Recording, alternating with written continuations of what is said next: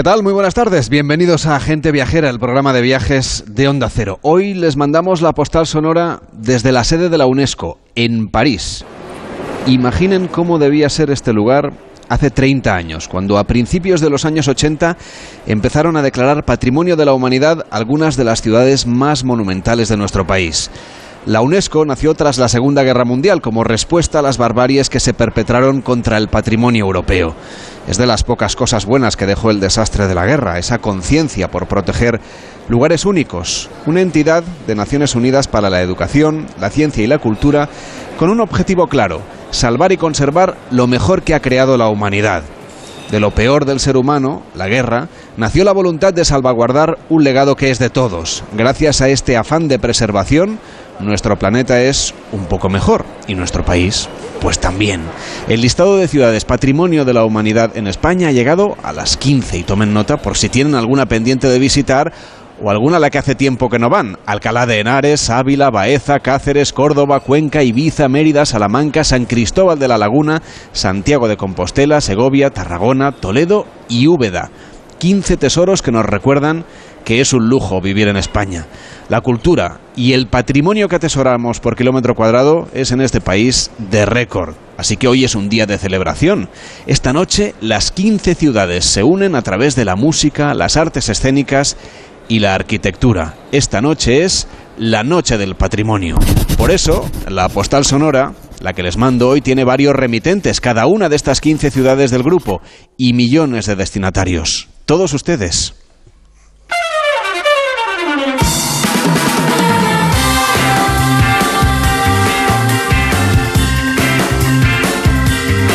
En Onda Cero, gente viajera, Carlas Lamelo.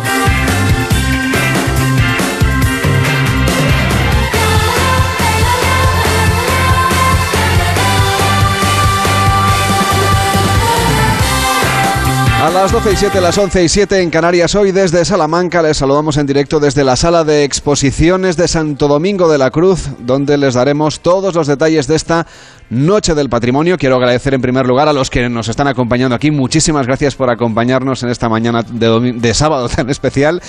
Y Víctor Herranz, que está aquí a mi izquierda. ¿Cómo estás, Víctor? Muy buenas tardes. Muy buenas tardes, Carles. A ver, háblanos de esas 15 ciudades españolas Patrimonio de la Humanidad que celebran hoy su Noche del Patrimonio y lo harán a través de cientos de espacios históricos que se abren en un horario extraordinario, sobre todo por la noche, catedrales, palacios, museos y también se van a ofrecer muchísimas visitas guiadas, espectáculos al aire libre. Hay una gran oferta cultural única en Europa que está en nuestro país, que está en España y que además esta noche es gratis. Desde luego se trata de un evento cultural único, una noche mágica y con un programa, como decías, de eventos y actividades que se desarrollan de forma simultánea en esas 15 maravillosas ciudades históricas españolas con el sello UNESCO.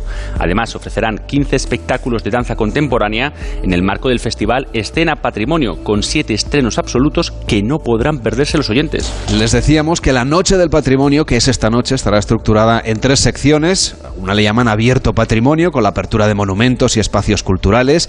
Vive Patrimonio, que es una gran oferta cultural y de ocio que se repartirá por sus cascos históricos, y Escena Patrimonio, ahí es donde está también el arte desplegado, el festival y plataforma de creación, sobre todo de danza, en espacios patrimoniales, y que esto seguro que va a gustar muchísimo, Víctor, a los viajeros. Desde luego, y es que tanto el concepto de arte como el del viaje, bueno, pues satisfacen esa necesidad de querer conocer el mundo, de viajar, de conocer, de disfrutar de la vida a través de, bueno, pues de nuevas experiencias, de diversas perspectivas, descubriendo y admirando la creación de artistas como Eduardo Vallejo, que es director y coreógrafo de la obra Mother Tongue.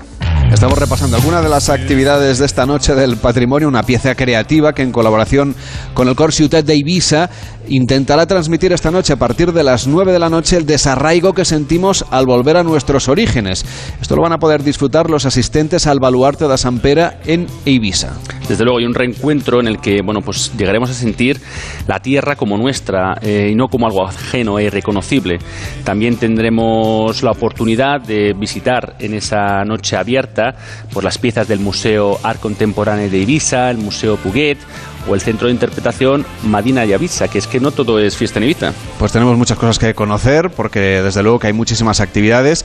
Por ejemplo, les hablamos ahora de Los Perros, que es una obra que nos propone alcanzar un estado de resistencia, que es un poco deambulante, también vulnerable, donde compartir la alegría, el dolor, el baile de aquello que se revela sobre todo a través del amor, de la generosidad, del compromiso, es decir, es todo arte, Víctor. Así es, y además lo harán en Santiago de Compostela durante esta noche del, del patrimonio, un despliegue de danza muy pasional que se encuentra bueno pues en el más puro sentido de la catarsis hasta bailar en la extenuación y bueno, como ellos dicen, pues ladrar hasta el abatimiento y vivir también el desfallecimiento. hay piezas musicales que profundizan en posibilidades, por ejemplo, en la unión entre la música y la danza, espectáculos como la obra 32 estudios elementales de Jesús Rubio Gamo y de Luz Prado, que tendrá lugar de manera gratuita y hasta completar el aforo en el Auditorio San Francisco de Ávila, esta noche a las nueve y media. Así es, una propuesta escénica centrada, bueno, pues en la transformación del cuerpo, del sonido, que podrán vivir los, los espectadores y también los, los, los en esa maravillosa ciudad y en ese contexto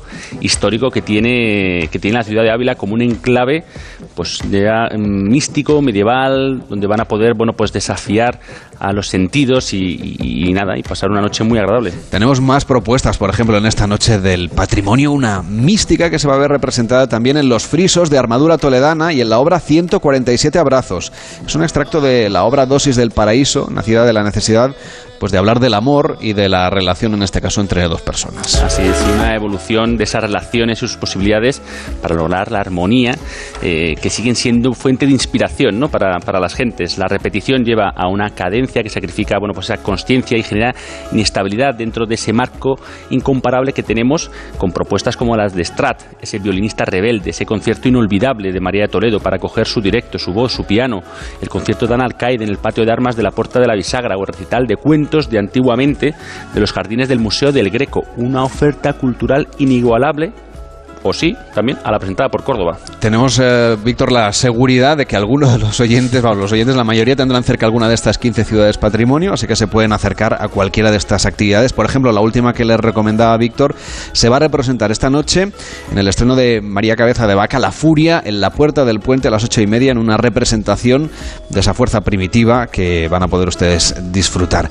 Y atención a lo que van a escuchar ahora. Esto es el Silbo Gomero. Quizá ustedes ya lo sepan, pero el silbo gomero es el lenguaje silbado representativo de la cultura canaria. Es un auténtico em, encuentro, una, una, cosa absolutamente genuina que está protegido además como patrimonio cultural inmaterial de la humanidad. Ese silbo gomero será uno de los protagonistas de la Noche del Patrimonio en San Cristóbal de la Laguna. Luis Yuray Gutiérrez es alcalde de San Cristóbal de la Laguna. ¿Cómo está? Muy buenas tardes. Muy buenas tardes, pues muy ilusionados, tengo que decir que estamos muy ilusionados de poder volver a recuperar un evento tan importante como el de las Noches del Patrimonio en nuestras ciudades después de tres años haciendo prácticamente lo imposible para que no se perdiera la importancia de este acto con, la dichosa pandemia, ¿no? Pero bueno, ahora mirar hacia adelante en positividad y que salgan todos los eventos de todas nuestras ciudades de la mejor de las maneras. Usted es además vicepresidente de este grupo de ciudades patrimonio y el año que viene le va a tocar ostentar la presidencia. ¿Qué está preparando? Es un honor. La verdad es que conocemos y sabemos las potencialidades que tienen nuestras 15 ciudades. Somos eh, lo mejor de la marca España desde el punto de vista patrimonial, cultural, eh, histórico, gastronómico. Eh, así lo, lo, vemos quienes estamos al frente de las administraciones, quienes tenemos la, la oportunidad de estar al frente de las alcaldías de estas grandes ciudades y sobre todo de la unión que existe por parte de todas las administraciones para la colaboración total y absoluta en que se conozca aún más eh, estas bondades de las maravillosas ciudades que tenemos. Hablábamos antes del silbo gomero, me gustaría que nos contase si es difícil aprender esta transmisión silbada, si la siguen utilizando en la laguna. Bueno, el silbo gomero es un lenguaje que se utilizaba en, esta isla de la, Gomera, donde era difícil comunicarse eh, de otra manera entre caseríos de las montañas. Eh, es complicado, no es, no es nada fácil, pero bueno, existen clases eh, de formación e incluso se imparten en la, en la educación infantil de todos los colegios de la, de la isla y, por supuesto, pues bueno, se sigue utilizando como, como ese patrimonio inmaterial tan relevante que tenemos pues como en Canarias. Además hay muchos vínculos entre las ciudades eh, patrimonio y Latinoamérica. ¿Están ustedes trabajando también en fortalecernos ¿no? de cara al año que viene? Así es, el ejemplo claro es eh, esta misma ciudad, San Cristóbal de, la Laguna eh, es una ciudad eh, que se llevó este modelo de desarrollo urbanístico a Latinoamérica. Somos ciudades que, que ha implantado esta distribución de sus calles, por ejemplo, en Cartagena de Indias o en San Cristóbal de La Habana. Y por tanto estamos muy mimetizados con, con, estas instituciones y sobre todo potencializando aún más ese patrimonio que, que tenemos todas y y, cada una de estas, de estas ciudades tan maravillosas que tenemos, incluso que poner siempre en valor. ¿no? hace escasamente unos, unos meses, eh, desde el propio ministerio nos, decíamos, nos decían abiertamente que si algo identificaba a la historia de, de, de España eran curiosamente esta, y justamente estas, estas grandes ciudades. Le agradecemos muchísimo al alcalde de esta ciudad que va a ser presidente a partir del próximo año, ahora es vicepresidente de este grupo de ciudades patrimonio, a Luis Geray Gutiérrez que nos haya acompañado y recomendamos a todos los oyentes que se acerquen hasta este lugar que es patrimonio de la humanidad y que además esta noche también obviamente forma parte de esta noche del patrimonio. Gracias por acompañarnos. Buenas tardes. muy buenas tardes, un abrazo grande. Vamos a hablar ahora con Enrique Domínguez Uceta. ¿Qué tal, Enrique? ¿Cómo estás? Muy buenas tardes. Pues muy bien, buenas tardes, Carles. De alguna de, nuestras ciudades patrimonio, por ejemplo, hay una en la que tú tienes una relación muy especial, como es Cuenca. Tenemos aquí unas palabras del alcalde. Soy Darío Dol, el alcalde de la ciudad de Cuenca. Una ciudad eh, patrimonio, declarada por la UNESCO en el año 1996. Una ciudad que adquirió esta consideración por ser una ciudad medieval amurallada envuelta por naturaleza. Son dos de los grandes valores que tiene nuestra ciudad patrimonio, tanto todos los edificios y la muralla que la rodea, como la naturaleza que la, envuelve. Esos edificios, esa muralla y esa naturaleza también envuelven contenedores culturales de primer orden, sobre todo de arte de vanguardia, de arte contemporáneo. Invito a todos los oyentes que nos estén escuchando a que visiten la ciudad de Cuenca y, sobre todo, pues en el día que empezamos las fiestas patronales de San Mateo. Van a quedarse encandilados y colgados de esta magnífica ciudad. Una suerte doble, una ciudad que tú conoces muy bien, Enrique. Pues sí, eh, Carles, la conozco muy bien porque es naturalmente la ciudad natal de mi padre, donde he pasado muchísimos veranos de mi adolescencia y de mi infancia y, realmente pues lo considero un privilegio porque es una de esas ciudades verdaderamente maravillosas. Yo creo que esa lista de la UNESCO eh, descubrió a Cuenca como lo que es. Es una de las ciudades más bellas del mundo y, y sin duda alguna por lo que estaba diciendo el alcalde. Yo creo que la relación entre el espacio urbano y la naturaleza pues es es algo único. Por eso Cuenca es única, porque realmente está levantada sobre una proa de piedra tallada por los dos ríos que convergen allí, por el Júcar y por el Huécar, y, realmente hablaba de muralla. La muralla no es muy importante porque los propios acantilados de piedra pues forman una especie de muralla natural y esa magia que se produce en Cuenca pues es precisamente lo de esa ciudad que parece casi un castillo encantado levantado entre esos dos ríos. Y es muy bonito porque el paisaje de los dos ríos, el alcalde hablaba ahora de las fiestas de San Mateo, que son las más importantes de Cuenca y que llenan de vida esa parte antigua de la ciudad, eh, pero también se aproxima el otoño y cuando las hojas que acompañan al arbolado de, los ríos Júcar, sobre todo, y también del Huécar, se ponen amarillas a principios del otoño, pues realmente es difícil encontrar un sitio más bello en el mundo. Es, es una ciudad muy bonita, siempre ha traído a los escritores a los artistas. De hecho, allí han trabajado, por ejemplo, Antonio Saura o Fernando Zobel, y efectivamente han tenido la suerte de que esas casas colgadas, que son prácticamente el emblema eh, de la ciudad, pues fueran convertidas en el Museo de Arte Abstracto eh, de Cuenca, en el que hay obras pues prácticamente de los mejores autores eh, del siglo XX. Es una, es una verdadera maravilla. Y luego yo creo que también Cuenca tiene una suerte que va a compartir con otras de las ciudades de las que estamos hablando, y es que precisamente toda esa parte histórica de la ciudad es también la parte más animada, es donde les gusta ir a los conquenses y a los visitantes pues a tomar copas, a comer, a utilizar los restaurantes y realmente está llena de vida. O sea que mm, es una recomendación magnífica y sobre todo, fíjate, voy a, voy a dejar una cosa.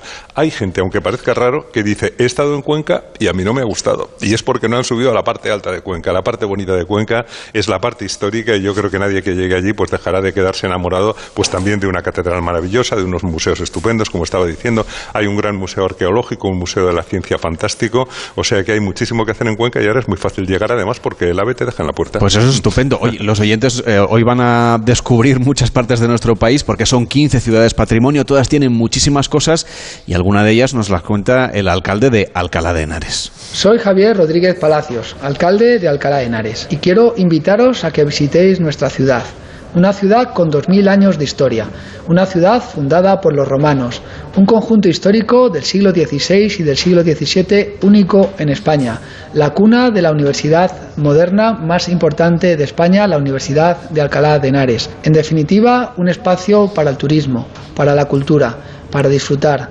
Una gran ciudad abierta y deseando que nos visitéis. Una ciudad de Enrique, además, que no solamente está abierta, sino que tiene muchísimos monumentos también que visitar, claro. Pues sí, fíjate, eh, Carlos, que a mí me gusta recordar que Alcalá de Henares fue importantísima mucho antes de que lo fuera Madrid. Cuando Madrid era una aldea, pues Alcalá realmente era, era el sitio más importante de la provincia de Madrid, porque allí estaba también el obispado, estaba la universidad, y unida a la universidad, pues está la palabra. Es una ciudad de palabras, una ciudad también de piedra dorada, dorada y, y gris, de ladrillo enrojecido por el tiempo, una ciudad que ha sido celtíbera, romana, visigoda, musulmana y cristianísima, desde luego, sobre todo por esa sede episcopal. Pero yo destacaría también que tiene un paseo muy bonito. Es una ciudad para pasear tranquilamente, una ciudad muy llana, muy cómoda, con la universidad, una ciudad humanista con obras estupendas del Renacimiento y del Barroco, como decía el alcalde, son los estilos que realmente definen y caracterizan la ciudad en sus elementos arquitectónicos, que son muchos y muy importantes, porque en un paseo se puede, que se puede hacer a pie tranquilamente, pues vas enlazando la iglesia y el colegio de la Compañía de Jesús, la Universidad, la Capilla del Oidor, está esa bonita Plaza de Cervantes y la Casa de Cervantes, por supuesto, el Monasterio de San Bernardo, el Palacio Arzobispal, em, fue ciudad episcopal, ya sabes que siempre las ciudades episcopales dejan muchísimos edificios muy atractivos, o sea que yo creo que es una ciudad para tomarse un tiempo, para caminar por esa Plaza de los Santos Niños y, y naturalmente para visitar la iglesia catedral magistral, que yo creo que es la joya, con un precioso espacio interior. Y no hay que olvidar tampoco que es una ciudad que tiene murallas. La villa de Alcalá ya en el siglo IV estaba rodeada por una muralla y todavía se conserva una de sus puertas medievales, la puerta de Burgos, en la zona del Palacio Arzobispal. Y Alcalá, igual que Cuenca, pues tiene en el barrio medieval la zona donde todo el mundo va a divertirse y, hay muchos locales también de copas y como es una ciudad llena de estudiantes por la universidad, pues tiene muchísima animación. La verdad es que está, eh, es algo realmente muy, muy agradable de, disfrutar. Seguro que quien vaya ya allí pues se quedará encantado con esa fachada de la universidad del siglo XVI, seguramente la obra más importante porque la realizó Rodrigo Gil de Ontañón, una fachada de piedra caliza que es una de las obras maestras del Renacimiento en España y la otra joya arquitectónica pues yo creo que es el patio de la universidad, ese patio de Santo Tomás de Villanueva que es una maravilla. Y quizá podíamos terminar diciendo o recordando que este año eh, en el que estamos, 2022, pues es el aniversario de Antonio de Nebrija eh, y que murió precisamente en 1522 siendo eh, profesor de, la Universidad de, Alcalá, un hombre del Renacimiento, un verdadero humanista que escribió sobre muchos temas, pero sobre todo sobre el, arte de la lengua castellana, la primera gramática en, una lengua moderna europea. Así que podríamos decir muchísimas cosas de Alcalá, pero tenemos que seguir caminando. Eh, tenemos, que seguir por la ruta de, de, estas 15 ciudades y ahora nos vamos a Baeza. Aquí escuchamos a su alcaldesa. Soy Lola Marín, alcaldesa de Baeza. Nuestra ciudad fue declarada Patrimonio de la Humanidad en el año 2003, una cita en la que se puso en valor el esfuerzo que durante décadas se hizo conjuntamente con la ciudad hermana de Úbeda para que nuestro valor universal fuera reconocido y obtuviéramos así esa nominación. Nuestro valor universal es precisamente lo que nos valió y lo que reconoció la UNESCO como aportación para el resto del mundo. Y no es otro que haber servido de modelo y de ejemplo para que en América el sistema constructivo y las nuevas formas de construcción se parecieran a la nuestra. Desde el año 2003 venimos trabajando no solo en mejorar y adecuar los espacios existentes, sino también en poner en valor nuevos que se han ido añadiendo a nuestro inmenso patrimonio. Desde luego tenemos que ir a todas, no es fácil elegir entre una de las 15 ciudades patrimonio. Pues sí, es verdad, son, son, muy diferentes. Yo creo que todas extraordinarias también. Y si te fijas, Carlas, cada una tiene su propio paisaje. En Cuenca destacábamos un paisaje, Alcalá de Henares es un paisaje pues mucho más llano. Em, eh, pero bueno, yo creo que en el caso de Baeza, pues tenemos que destacar la manera en que domina el Valle del Guadalquivir, el entorno de los olivos de Jaén, naturalmente, y ver surgir allí una ciudad renacentista tan maravillosa, pues realmente nos transporta a otro tiempo. Aquello era una fortaleza que dominaba el Guadalquivir. De hecho, le daban el sobrenombre de Nido Real de Gavilanes.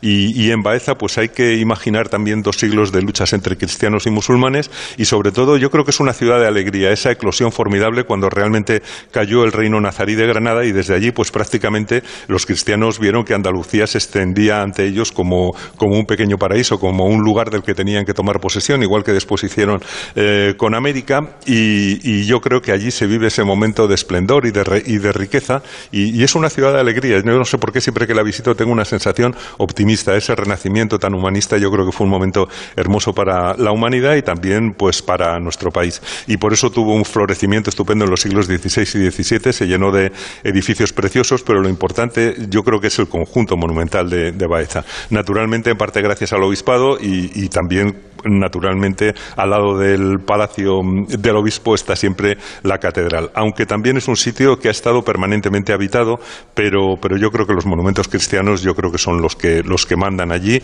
y, tiene también igual que Alcalá la relación con la palabra, porque Antonio Machado fue profesor de francés en el instituto y yo creo que eso también le da un marchamo de poesía y por otra parte pues es muy fácil encontrar esa poesía para cualquiera de los que paseamos por allí en cualquier momento y realmente pues nos quedamos enamorados del ambiente que se respira en sus calles. Baeza es preciosa. Yo creo que, hay que lo que hay que hacer es ir a esa plaza de Santa María, ver la Catedral de la Natividad de Nuestra Señora, que se edificó sobre la antigua mezquita. Están allí también las casas consistoriales altas de finales del 15, la Fuente de Santa María, el Seminario de San Felipe Neri, todo próximo, muy fácil de ver y de recorrer. Y, bueno, pues, pues qué vamos a decir, que, que, se anime todo el mundo a pasear y a descubrir que no solamente son ciudades monumentales, sino que realmente tienen alma, tienen espíritu, tienen algo que transmitir y, que es una gozada. Yo creo que no dejan a nadie indiferente. Desde luego, y además remarcan la importancia que tiene el patrimonio de nuestro país, que somos un, lugar único al que hay que visitar y seguir visitando. Hoy estamos haciendo gente viajera desde la sala de exposiciones de Santo Domingo de la Cruz. Estamos en Salamanca, porque Salamanca es la ciudad que preside, ese grupo de ciudades patrimonio de la humanidad.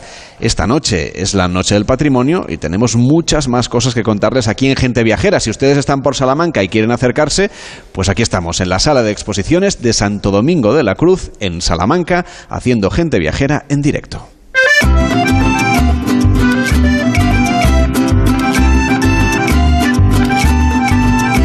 En Onda Cero, Gente Viajera.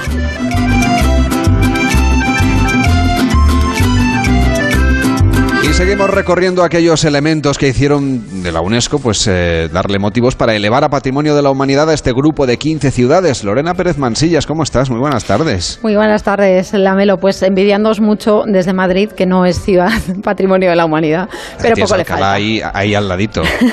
bueno, como comenzábamos el programa charlando de San Cristóbal de la Laguna, te voy a proponer saltar a nuestro otro archipiélago, al Balear. En la ciudad de Ibiza, la Acrópolis de Tal Vila preside, preside un escenario milenario en el que la UNESCO reconoce también la biodiversidad. Como aseguran desde el ayuntamiento, Dalvila es un monumento a la historia. Soy Rafa Ruiz, alcalde de Ibiza. Ibiza es una ciudad que no se conoce por su gran tesoro patrimonial, pero UNESCO la reconoció como ciudad patrimonio de la humanidad. Es una ciudad milenaria, de las más antiguas, donde habitaron los púnicos, los fenicios. Tenemos unas murallas renacentistas, las mejor conservadas de todo el Mediterráneo. E invito a todos aquellos que nos escuchan en la península para que la visiten, conozcan su cultura, su patrimonio, así como sus praderías de Posidonia, una planta eh, que nos da esa agua cristalina tan conocida en el mundo. Así que os espero aquí en Ibiza. Tuvieron entonces mucha vista los fenicios, Lorena. Unos adelantados a su tiempo. Y de una punta del país a otra, dejamos atrás la Posidonia para a través de los castaños frondosos y las camelias abrirnos camino hasta el jubileo. La Plaza del Obradoiro y su catedral son epicentro de Santiago de Compostela, una de las primeras ciudades españolas en ser declarada Patrimonio de la Humanidad. Corría 1985 y la UNESCO consideró no solo su belleza urbana, sino también su significado espiritual, destino del más importante movimiento religioso y cultural de la Edad Media, la peregrinación coordinación por el Camino de Santiago. Soy José Sánchez Bugallo, alcalde de Santiago de Compostela. Santiago es una ciudad que es una referencia universal desde el punto de vista religioso, desde el punto de vista de las peregrinaciones, también lo es desde el punto de vista cultural, la tradición multicentenaria de nuestra universidad que goza de un gran prestigio. Es una ciudad histórica preservada de forma extraordinariamente buena, con 2.600 edificios catalogados.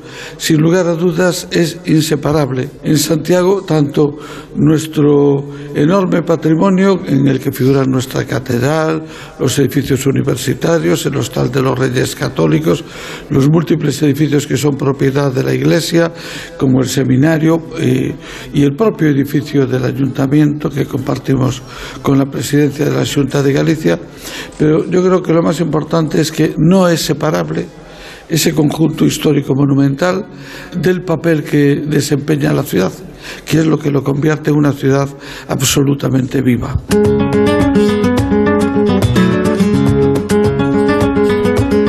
Santiago es un punto de encuentro cultural, también Córdoba, crisol de culturas, de expresiones religiosas, punto de encuentro además, Lorena, entre Oriente y Occidente. Siendo una de las ciudades más antiguas de Europa y habiendo sido cenit, junto con Granada, del esplendor andalusí, puede presumir Córdoba no solo de su prodigiosa mezquita catedral, patrimonio de la humanidad desde 1984, sino también de ser la segunda ciudad del mundo en aglutinar el mayor número de reconocimientos de la UNESCO.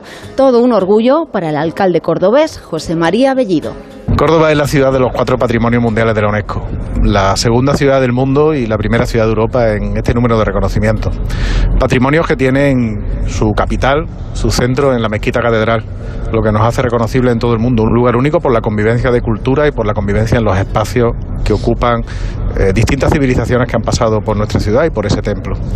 Una mezquita que se encuentra dentro de otro de nuestros patrimonios, dentro del conjunto histórico de Córdoba, donde también se ven las raíces judías, romanas y cristianas de Córdoba.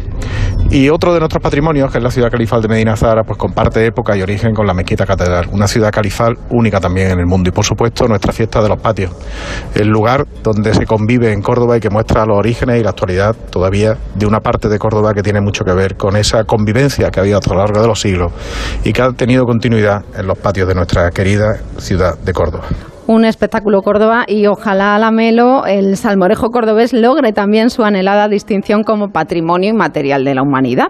Ya sabes que están buscando esta distinción y vamos, yo, mi voto lo tienen.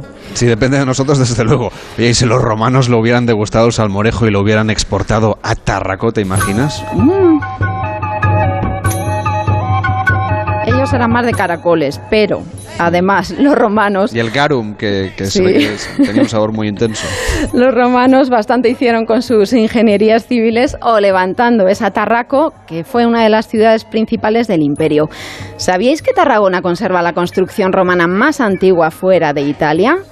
Y me vais a permitir un juego de palabras. A buen seguro, Augusto estuvo bien a gusto a pie de la Costa Dorada. Tarraco hoy es además una ciudad en fiestas. Soy Pau Ricomá, alcalde de Tarragona. Nuestra ciudad es la única ciudad de Cataluña patrimonio de la humanidad. Y además se da la circunstancia que esta celebración coincide con nuestras fiestas mayores, con la fiesta de Santa Tecla, que este año celebra precisamente su 700 aniversario. Sí, siete siglos de fiesta ininterrumpida, la patrona Santa Tecla de nuestra ciudad.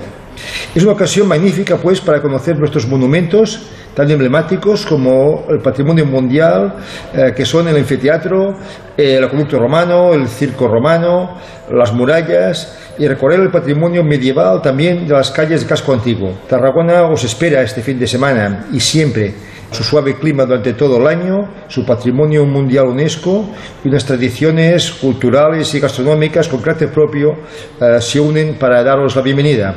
Nos vemos en Tarragona. Pues este esplendor romano es una de las paradas que estamos haciendo en este especial con estas 15 ciudades patrimonio. Hoy gente viajera desde la sala de exposiciones de Santo Domingo de la Cruz, en Salamanca, hoy que es la Noche del Patrimonio. Hacemos una pausa en gente viajera y seguimos recorriendo el patrimonio que tiene España. En Onda Cero, gente viajera. Las noticias recientes nos dan pocas alegrías. Aún así, debemos disfrutar de la vida. ¿Ansiomet te puede ayudar? Ansiomet con Crocus Atibus mantiene tu ánimo positivo. Ansiomet de Pharma OTC. Llega la mejor tarde que puedas imaginar, llena de diversión y actualidad. Aruseros Weekend, con Alfonso Arús y su equipo. Estreno hoy a las tres y media de la tarde en La Sexta. Deja la revisión de tu instalación en manos del Servicio Oficial de Gas Envasado de Repsol, porque además de la revisión obligatoria, incluye servicio de averías 24 horas 365 días y un seguro gratuito de 5 años. Solicítala en el 900-321-900, en pidetubombona.repsol.es o en la app. Es que me voy unos días y no me gusta nada que la casa esté vacía. Bueno, estará vacía, pero ahora se queda protegida. Mira, estos sensores en las puertas y ventanas nos avisan si alguien intenta entrar. Y en menos de 20 segundos actuamos y avisamos a la policía. O enviamos a un vigilante a ver que todo esté bien. Así que tú, tranquila. Estarás de vacaciones, pero nosotros siempre estamos ahí y sabemos cómo actuar. Protege tu hogar frente a robos y ocupaciones con la alarma de Securitas Direct. Llama ahora al 900-272-272. Después de todo, llega un día en el que sientes la brisa del mar y la tranquilidad que te transmite. Te imaginas disfrutando de una gastronomía exquisita, de rutas y paisajes. Y te das cuenta de que estabas perdiendo el norte. Visita a Mariña Lucense. Vuelve a encontrar el norte. Esto es la voz. Está siendo un viaje maravilloso. Es muy bonito regresar. Mereces triunfar en el mundo de la música. Luis Fonsi, Pablo López, Laura Pausini, Antonio Orozco. La voz, nueva temporada. El viernes a las 10 de la noche estreno en Antena 3. Ya disponible en Atlas Player Premium. La alfabetización mediática e informacional de hoy decide el futuro. Si eres docente, no te puedes perder el encuentro Mentesami el próximo 1 de octubre en los cines Kinépolis de Madrid, presentado por Elena Resano y Juan Rabonet, y con expertos que os inspirarán y compartirán herramientas prácticas para responder a este reto educativo. Inscríbete de forma gratuita a partir del 14 de septiembre para asistir presencialmente en mentesami.org. Te esperamos. Fundación A3 Media. Acercamos a niños y jóvenes el valor de la comunicación. En Onda Cero, gente viajera, Carlas Lamelo.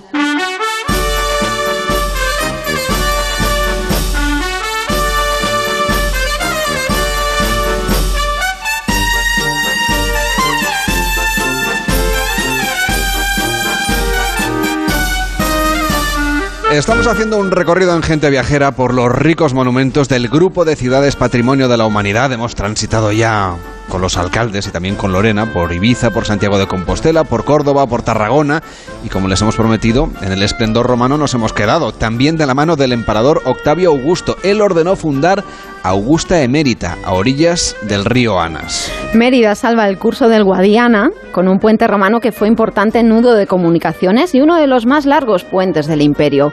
El puente es parte de un conjunto arqueológico magnífico, patrimonio de la humanidad, desde el que cada verano Mérida exporta al mundo cultura a través del Festival Internacional de Teatro Clásico. Así que podemos decir bien alto y claro, AVE, Mérida. Soy Antonio Rodríguez Osuna, alcalde de Mérida, y quiero invitaros a que conozcáis y disfrutéis esta maravillosa ciudad, patrimonio de la humanidad desde el año 1993. Entre sus calles descubriréis plazas y monumentos, 31 que nos hicieron merecedores de este maravilloso reconocimiento de la UNESCO. Además, es una ciudad en la que podréis degustar una maravillosa restauración y en el que podéis disfrutar en nuestros locales y en la calle de las actividades culturales tan impresionantes que se realizan dentro de la ciudad. Nuestras zonas verdes, nuestras zonas de esparcimiento también son una buena oportunidad para practicar deporte. En definitiva, tenéis la oportunidad de conocer y venir a visitar Mérida. Os esperamos. Y partiendo de Mérida, en menos de una hora en coche estamos en Cáceres, también patrimonio de la humanidad desde 1986. Cinco civilizaciones la contemplan. Palacios con catedral, judería vieja, el arco de la estrella, la casa del sol, la del águila, la de los caballos. Cáceres es monumental, bien lo saben en Juego de Tronos, que la convirtió en Antigua, la ciudadela del conocimiento, y en alguno de los rincones de desembarco del rey. En Cáceres esperan con júbilo esta noche. No hay más que escuchar a Jorge Villar, concejal de turismo de Cáceres. Ya tenemos todo a punto para celebrar la noche del, del patrimonio y lo hacemos eh, en el mejor escenario posible, en el escenario de la Casa del Dragón, porque Cáceres es el tercer conjunto histórico mejor preservado de Europa, según el Consejo de Europa, porque somos la ciudad de las ah, dos juderías ah, y porque somos la ciudad que aglutina la décima oferta cultural de Europa. Una noche para, para celebrar ah, con danza, con música, con creación contemporánea, con visitas guiadas y sobre todo con espacios abiertos. Una noche para, para celebrar lo mucho que somos, lo mucho que tenemos y lo mucho que queremos ofrecer al mundo. Y cerramos recorrido en Ávila, que con su mezcla de medievalismo y misticismo fue una de las primeras ciudades en lograr la declaración de Patrimonio de la Humanidad allá por 1985, y no solamente por sus murallas. Soy Jesús Manuel Sánchez Cabrera, alcalde de Ávila. Y desde aquí saludo a todos los oyentes de Gente Viajera. Y también me gustaría invitarles a que visiten nuestra ciudad. Una ciudad patrimonio mundial por la UNESCO, que tiene el mejor recinto amurallado de España y uno de los mejores del mundo. Les invito a que suban a la muralla de Ávila y también que visiten la catedral, donde descansan los restos del presidente Adolfo Suárez. También deben de conocer la Basílica de San Vicente y el Real Monasterio de Santo Tomás. No puedo olvidarme de la Basílica de la Santa, la casa natal de Santa Teresa de Jesús, y que se acerquen más a este personaje ilustre y referente en la mística internacional. ¿Cómo no? Deben disfrutar de nuestra gastronomía, de nuestras tapas y también de nuestro chuletón de Ávila, también de nuestros parques y nuestros jardines. Acérquense a conocer Ávila. Estoy seguro que disfrutarán. Como aliciente he añadido, en Ávila están celebrando el año jubilar de Santa Teresa, de manera que hasta el 15 de octubre se puede atravesar la Puerta Santa de la iglesia donde nació y que el Papa ha nombrado como Basílica Menor. Carlas. Gracias Lorena por este recorrido por Ávila. Gracias a vosotros.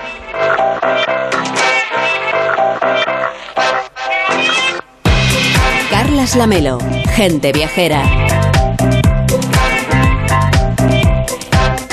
Estamos haciendo gente viajera en directo desde la sala de exposiciones de Santo Domingo de la Cruz, en Salamanca, en una edición de la Noche del Patrimonio que va a exhibir 15 piezas de los más prestigiosos coreógrafos en 20 representaciones creadas especialmente para los espacios patrimoniales de estas 15 ciudades y que además usted va a poder seguir en casa a través del streaming si quiere es cultura, patrimonio, bellas artes, artesanías que traen a nuestros corazones y ciudades beneficios, no solamente económicos, sino también sociales y de conservación, creando experiencias únicas como las que nos presenta esta noche la compañía Arnau Pérez en Alcalá de Henares. Shortwave es un proyecto que tendrá lugar en el Corral de las Comedias, cuya entrada va a ser gratuita además, y en la que los viajeros y residentes van a poder disfrutar de la búsqueda de un formato escénico cercano a un concierto, pero con un énfasis en el cuerpo y también con su movimiento como creador del sonido. Así es, informar híbrido, donde la innovación también surgirá de la mística, como por ejemplo, también esta noche la ciudad de Baeza, a través del estreno en la Plaza Santa María de un trabajo Site Specific, en un espacio donde el acto trascendental es entendido y experimentado como un movimiento y un caudal espiritual de creación y de arte. Y no podemos perdernos tampoco esta noche el taller que impartirá la coreógrafa Teresa Lorenzo para el público de Baeza. Además, en aquella ciudad van a haber recitales de poesía, escape rooms, visitas nocturnas y salidas en patinete por la ciudad. Desde luego una soberbia oferta cultural que tendrá también su fiel reflejo en la ciudad de Cáceres, que presentará desde proyecciones de la web serie 7 a proyectos digitales del Instituto Italiano de Cultura de Madrid, centrado en la colaboración y conexión entre artistas italianos y españoles en ese maravilloso auditorio del Museo Elga de Alvear de actuaciones de danza contemporánea como solas, de María José Casado Díaz y Margarita López de las Heras. Hablamos, por ejemplo, de una actuación de danza que se llama Suite bajo el cielo es fácil, del alumnado del Conservatorio de Enseñanzas Profesionales de Danza Clásica. Pues la verdad es que va a tener cuatro coreografías, El rayo de luz, Arena de las manos, Para dar amistad y El poder del viento, en una escalinata arco de estrella, que va a ser una auténtica delicia. También va a haber eh, música a través de la banda municipal, que van a presentar obras con muy diversos estilos, desde el paso doble al jazz, al, al folclore extremeño y a todo tipo de, de innovaciones. Va a ser una auténtica pasada. Y en Salamanca va a abrirse el acceso a las torres de la catedral, la iglesia de la Veracruz, el centro de interpretación de las murallas salmantinas, su museo de historia de la automoción, la filmoteca de Castilla y León, que nos ofrece un recorrido muy especial por unas salas de exposiciones que nos van a dar a conocer la historia del Colegio de la Caridad, y un espectáculo poético lleno de pasión, de música, de vida en definitiva, que al igual que pues, circula a través de las venas, pues esa vibración del sonido nos la va a traer aquí Daniel Abreu, que nos acompaña desde esta sala de exposiciones Santo Domingo de la Cruz en Salamanca. ¿Cómo estás? Muy buenas tardes. Muy buenas tardes, encantadísimo. Hablamos un poco del espectáculo que vas a preparar para esta noche que se va a poder ver aquí en Salamanca. Pues es un, un espectáculo que he creado junto a Jorge Darrocha, que es un músico maravilloso con una larga trayectoria, con con trabajo y música más experimental y a través del viaje sonoro que él nos va a proponer y en este em, emblemático espacio ¿no? del, del patio chico vamos a hablar un poco del, de, esta, de este híbrido entre, entre el, digamos, el patrimonio, la piedra, esta, digamos, esta manifestación histórica ¿no? de la humanidad, también en relación con la naturaleza, en relación con el arte efímero de la danza, porque al fin y al cabo la danza se va a quedar en el alma y en la memoria de los asistentes y no se la van a poder llevar a casa, así que mejor que vengan y que lo vean. El patrimonio se queda ahí, pero los movimientos de, de los bailarines son efímeros. ¿no? Sí, es curiosa esa mezcla, ¿no? Como, como esta noche se ha, se ha de alguna manera hermanado con una de las artes más efímeras, ¿no? Y eso también habla, habla de, de mucho del concepto que hay detrás de la Noche del Patrimonio. La ciudad de Salamanca, que preside este año el Grupo de Ciudades Patrimonio de la Humanidad, va a abrir al público, como decíamos, muchísimos lugares. Nos acompaña Carlos García Garballo, que es presidente del Grupo de Ciudades Patrimonio de la Humanidad y además alcalde de Salamanca. Claro, ¿qué tal está? Muy buenas tardes. Muy buenas tardes, encantado. Imagino que se ve con mucha intensidad. Ustedes acaban de pasar además las fiestas, están en ferias y además unen todo esto con la Noche del Patrimonio. O sea que llevan ustedes un, una quincena cultural en Salamanca. Muy buenas noticias. Tuvimos unos prolegómenos de fiesta espectaculares, luego las fiestas han ido muy bien, muchísima gente y ahora empalmamos con la Noche del Patrimonio. No podíamos pedir nada mejor para Salamanca. Háblanos un poco de, de ese aniversario que van a tener el año que viene y que, aunque ya va a ostentar la presidencia en la siguiente ciudad, a ustedes seguramente les habrá tocado preparar prácticamente casi todo lo que se va a vivir el año que viene. Bueno, estamos en estos momentos también trabajando intensamente en el próximo año. Es una cita muy importante para nosotros. Hemos intensificado los contactos con otros lugares. Tuvimos una visita muy interesante a México y allí volvimos a retomar eh, los contactos con las ciudades mexicanas, que están muy interesadas en todo lo que ocurra en España. El turista mexicano es un turista muy importante para nuestro país, turista de larga estancia, turista que le gusta gastar eh, dinero y además por la afinidad que tiene con este país y con nosotros, le gusta la calle, le gusta la cultura, le gusta vivir bien, le gusta comer bien, le gusta beber bien. Pues estamos deseando que estos contactos fructifiquen y de hecho la noche del patrimonio del próximo año queremos contar con las ciudades hispanoamericanas por primera vez. Que va a ser Habrá, uno de los legados de su presidencia, justamente, ¿no? Eso espero. Habrá una diferencia horaria y, y, y será muy interesante que, que, las ciudades hispanoamericanas, las ciudades mexicanas, no solamente las mexicanas, las peruanas, esperamos también contar con las cubanas. Hay muchísimo interés en lo que está haciendo Ciudades Patrimonio, porque este evento, la Noche del Patrimonio, es único, es único en España, es único en Europa, es único en el mundo y todo el mundo quiere asociarse a la marca, al sello de calidad Grupo de Ciudades Patrimonio de España. Y eso es bueno para nuestro país y para nuestras ciudades. Además, la gente sabe que la Universidad de Salamanca, sin ir más lejos, fue el modelo que luego se exportó o que se trasladó cuando la corona española llegó al Nuevo Mundo para fundar allí también las universidades. O sea que hay como un polo de conocimiento compartido, en definitiva. Universidad de Salamanca, madre de las eh, universidades hispanoamericanas, y Escuela de Salamanca, la escuela que a muy pocos metros de aquí nació, una de las más influyentes en el pensamiento y cuna de los derechos humanos. Luego estamos en un lugar mágico en estos momentos, un lugar eh, especial, la sala de exposiciones de Santo Domingo, dentro de lo que es el recinto del convento de los dominicos. Aquí vino Cristóbal Colón a intentar convencer a los reyes católicos para su viaje y creo que tuvo bastante éxito. Desde luego, y ahí, y ahí está la historia para contarlo. Y de hecho hay ligazones también con otros países, con Italia, con Portugal, en esta edición de la Noche del Patrimonio. Sí, son novedades que cada día enriquecen más este evento, la colaboración con otros países, con Italia, con Portugal en este caso y con instituciones muy emblemáticas de estos países. Queremos cada día abrir más este evento. Lo hicimos a través de streaming con la UNESCO, lo hacemos también con el Instituto Cervantes, lo hacemos con asociaciones de ciudades patrimonio de otros países de Europa y muy directamente con estos ah, espectáculos que hacemos en calle, sobre todo lo que se refiere a la danza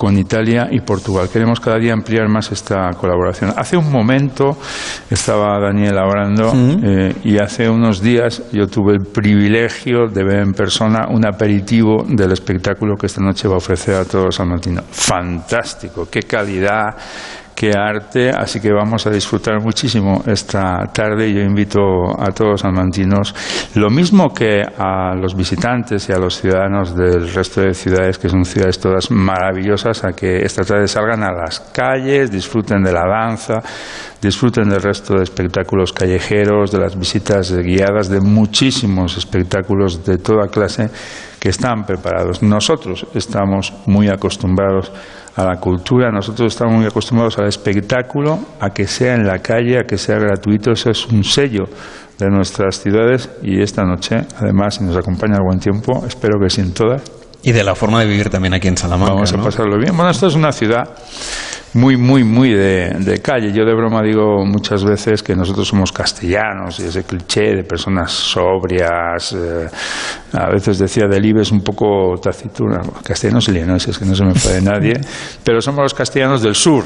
¿Eh? y eso nos da también otro carácter. Estamos acostumbrados a recibir muchísimos visitantes, eh, tenemos una proporción de estudiantes universitarios sobre la población total espectacular, aproximadamente unos 30.000 y también una cifra similar de estudiantes de español. Somos la ciudad del español sobre un total de 145.000, 200.000 en el Alfoz. Y eso nos convierte en una ciudad eternamente joven y de eso se beneficia todo el mundo, los que vivimos aquí y también los que vienen a visitarnos. Y también con una apuesta cultural que se alarga durante todo el año, que es la Noche del Patrimonio. Hemos hablado de las fiestas, de las ferias, pero aquí hay arte contemporáneo, hay por supuesto el patrimonio clásico y casi siempre, vamos, siempre está pasando algo en Salamanca.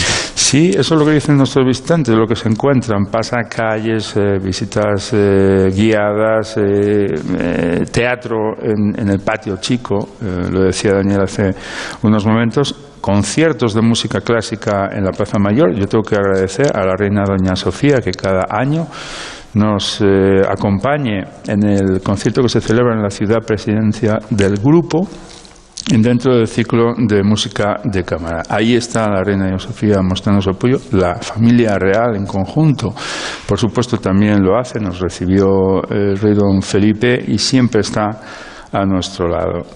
Somos ciudades de calle, somos ciudades de cultura. Salamanca ya que estábamos hablando del tema, tiene dos conservatorios, tiene un coro en la Universidad Pontificia, tiene un coro en la USAL. La Escuela Municipal de Música tiene una banda municipal de música, tiene tres coros de diferentes edades y conseguimos, Plaza Mayor de Salamanca, Carmina Burana, 400 músicos y cantantes salmantinos en nuestra Plaza Mayor. Eso es lo que nos hace únicas a nuestras ciudades. Nos han que fue un exitazo, por cierto, ese, ese concierto. Teníamos programadas dos sesiones, tuvimos que convertir el estreno en otra sesión y además, Los si no lo hacemos, los familiares nos hubieran corrido a borrazos. Bueno, alcalde, eh, hay otra cosa que también es muy importante, lo hemos visto en, en estos días que hemos estado por aquí, por Salamanca, que hay muchos estudiantes ya, empiezan el curso la próxima semana, estudiantes de español, por supuesto, y grupos de asiáticos muy interesados en conocer el patrimonio cultural de Salamanca. Y creo que usted está preparando un viaje a Asia justamente para incorporar al grupo de ciudades patrimonio y también a Salamanca, pues esos viajeros que tienen tanto interés por la cultura y que al final también son de los que más dinero dejan luego en las ciudades que visitan.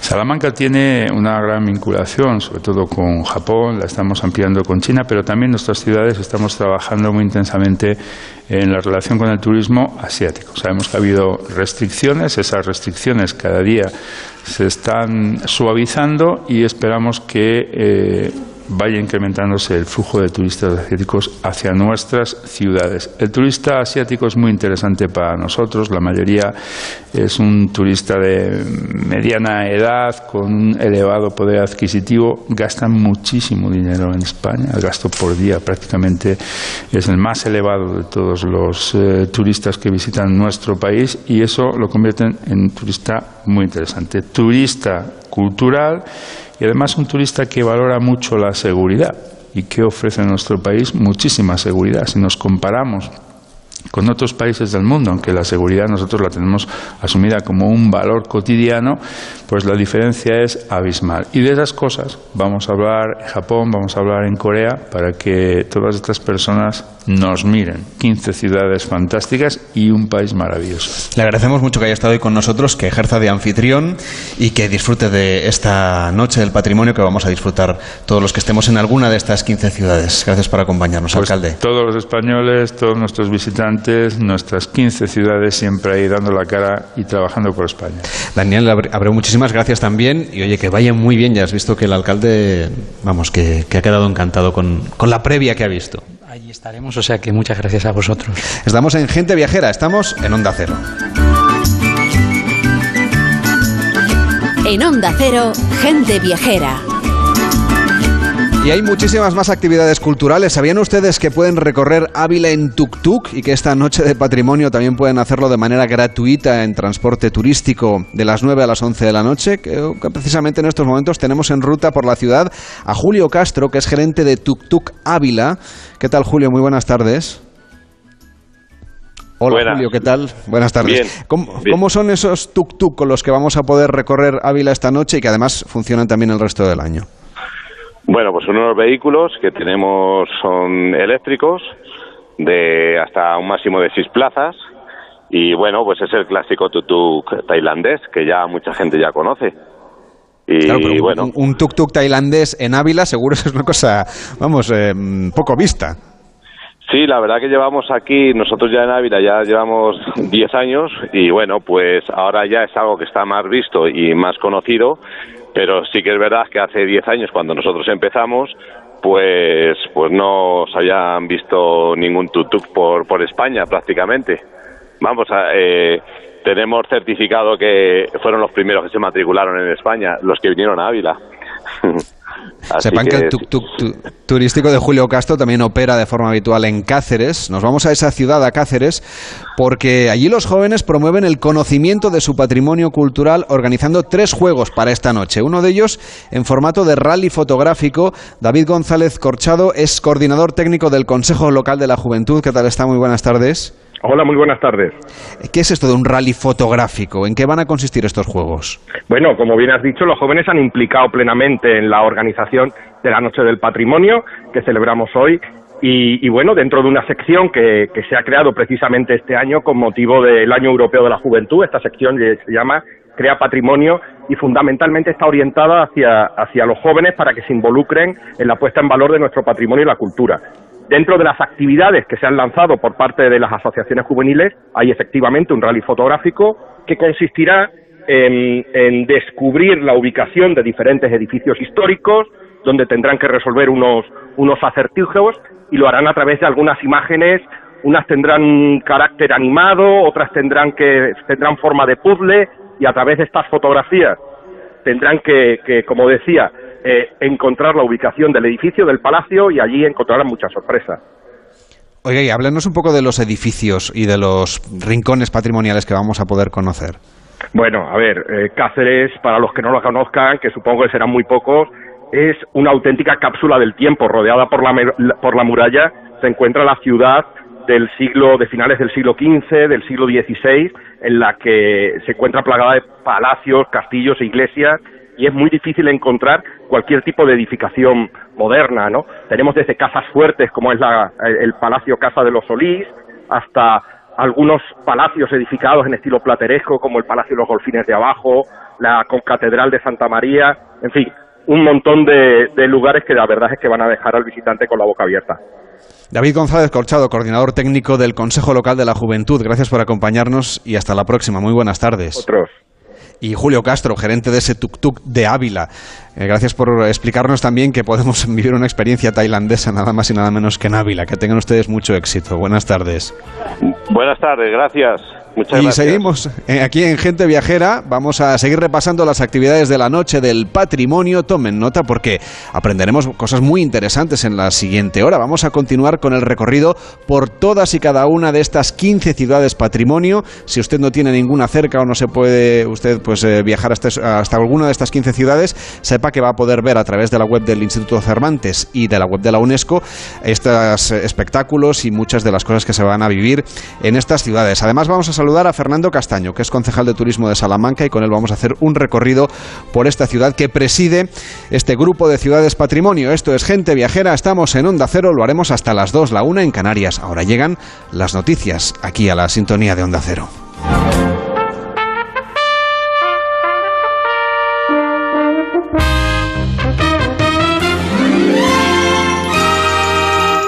En Onda Cero, Gente Viajera, Carlas Lamelo.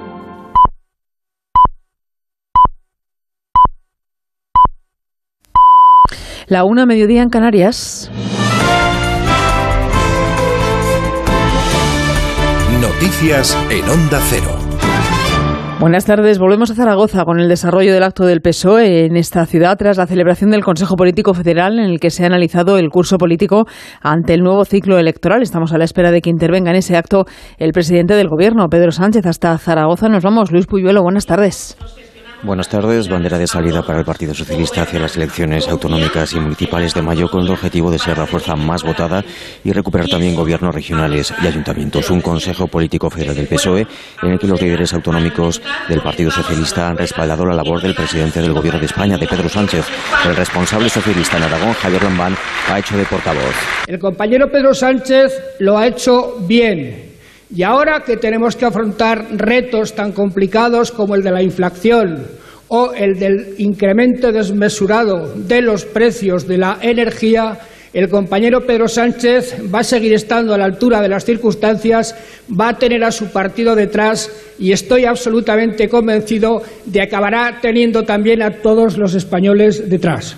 Durante toda la mañana los líderes regionales han participado en mesas técnicas para fijar las bases del programa electoral de los próximos comicios. Apuestan por unos servicios públicos fuertes, ayudas para los que lo necesitan, cohesión social y también fiscalidad progresiva.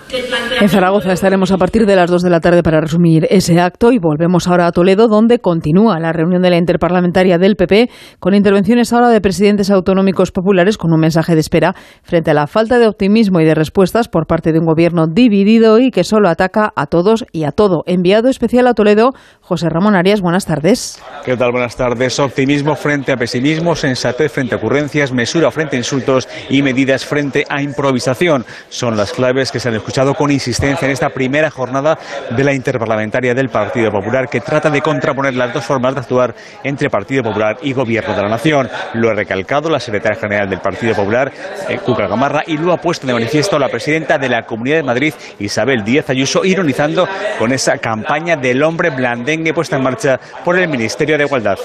Así que ante los hombres blandengues, lo que queremos decirles es que el partido de la vida, de la alegría, de la libertad, de la prosperidad, ha venido para estar más fuerte que nunca, para hacerlo de la mano del presidente, de Alberto Núñez Fijo, y por muchos apagones que intenten provocarnos, vamos a ser esa alternativa que dé alegría y que esté a la altura de este gran país. Es el turno, como decías ahora, de los presidentes autonómicos del PP que están insistiendo en la experiencia y solvencia del líder popular nacional, Alberto Núñez Fijo, frente a los ataques e insultos que utiliza, como dicen, única estrategia el presidente del Gobierno. Y estamos a la espera de que Penélope Cruz reciba en los próximos minutos en San Sebastián, de manos del ministro de Cultura Miquel Iceta, el Premio Nacional de Cinematografía, un acto que ya está en marcha. Allí está en San Sebastián nuestro compañero Eduardo Yáñez. Tu filmografía. En estos momentos acaba de comenzar el acto de entrega del Premio Nacional de Cinematografía 2022 a la actriz Penélope Cruz, que se celebra en Tabacalera, donde se recuerda, lo hace en estos momentos Goya Toledo, su trayectoria y los reconocimientos conseguidos en su carrera. Un premio nacional que le entregará el ministro de Cultura Miquel Iceta y que suma la primera actriz española ganadora de la Copa Volti del certamen de Venecia al Oscar ganado por Vicky Cristina Barcelona, al César de Honor, al Donostia del propio festival y a los tres Goyas conseguidos hasta el momento. Si alguien duda que ser buena Y un dato a tener en cuenta, en lo que llevamos de año los incendios han calcinado 300.000 hectáreas. Es el peor dato con diferencia de la última década, María Gutiérrez. Además, España es el país más afectado por los incendios, situándose por delante de Rumanía y Portugal. Y más malas noticias, según este estudio del EFIS, porque durante este 2022 se han quemado más del triple de hectáreas que el año pasado y casi la mitad de fuegos se han producido en el noroeste del país. El peor año después de este en relación a los incendios fue 2012 y se han catalogado un total de 55 incendios como grandes este 2022, que recordamos aún no ha acabado. Vamos ya con la información deportiva, Regina Ruiz. La sexta jornada de Liga continúa hoy. El Barcelona se enfrenta al Elche a las 4 y cuarto. Si gana, dormirá el líder a la espera de lo que haga el Real Madrid mañana contra el Atlético de Madrid. Acaba de terminar la compadecencia de Carlo Ancelotti previa al partido. El entrenador del equipo blanco valora así el derby. Se puede disfrutar de un buen partido de fútbol con el resultado que está abierto, por cierto. Por cierto, no es nada definitivo, es un partido importante, sobre todo porque hay mucha rivalidad, y esto es bastante normal, y es también el bueno del fútbol que haya esta rivalidad. Además, hoy el Mallorca recibe la Almería a las 2, Valencia Celta a las seis y media y cierran el día Atlético y Rayo Vallecano a las 9. España jugará mañana la final del Eurobásquet contra Francia a las ocho y media. La selección ganará su séptima medalla europea consecutiva y este fin de semana Gran Premio de Aragón en motociclismo. Repasamos toda la actualidad de la jornada a partir de las 2 de la tarde, la una en Canarias, en una nueva edición de Noticias Fin de Semana con Juan Diego Guerrero y siempre puntual en nuestra página web ondacero.es. Continúan con gente, gente viajera y con Carlas Lamelo. Como el perro y el gato. Un programa para los que tienen mascotas y los que no. Para los que les gusta aprender, para los que tienen dudas y sobre todo para los que quieren pasar un buen rato. Un programa para todos los públicos. Como el perro y el gato. Sábados a las 3 de la tarde, domingos a las 2 y media y siempre que quieras en la app y en la web de Onda Cero. Patrocinado por Menforsan, los especialistas en cuidados, higiene y cosmética natural para las mascotas. Te mereces esta radio. Onda Cero, tu radio.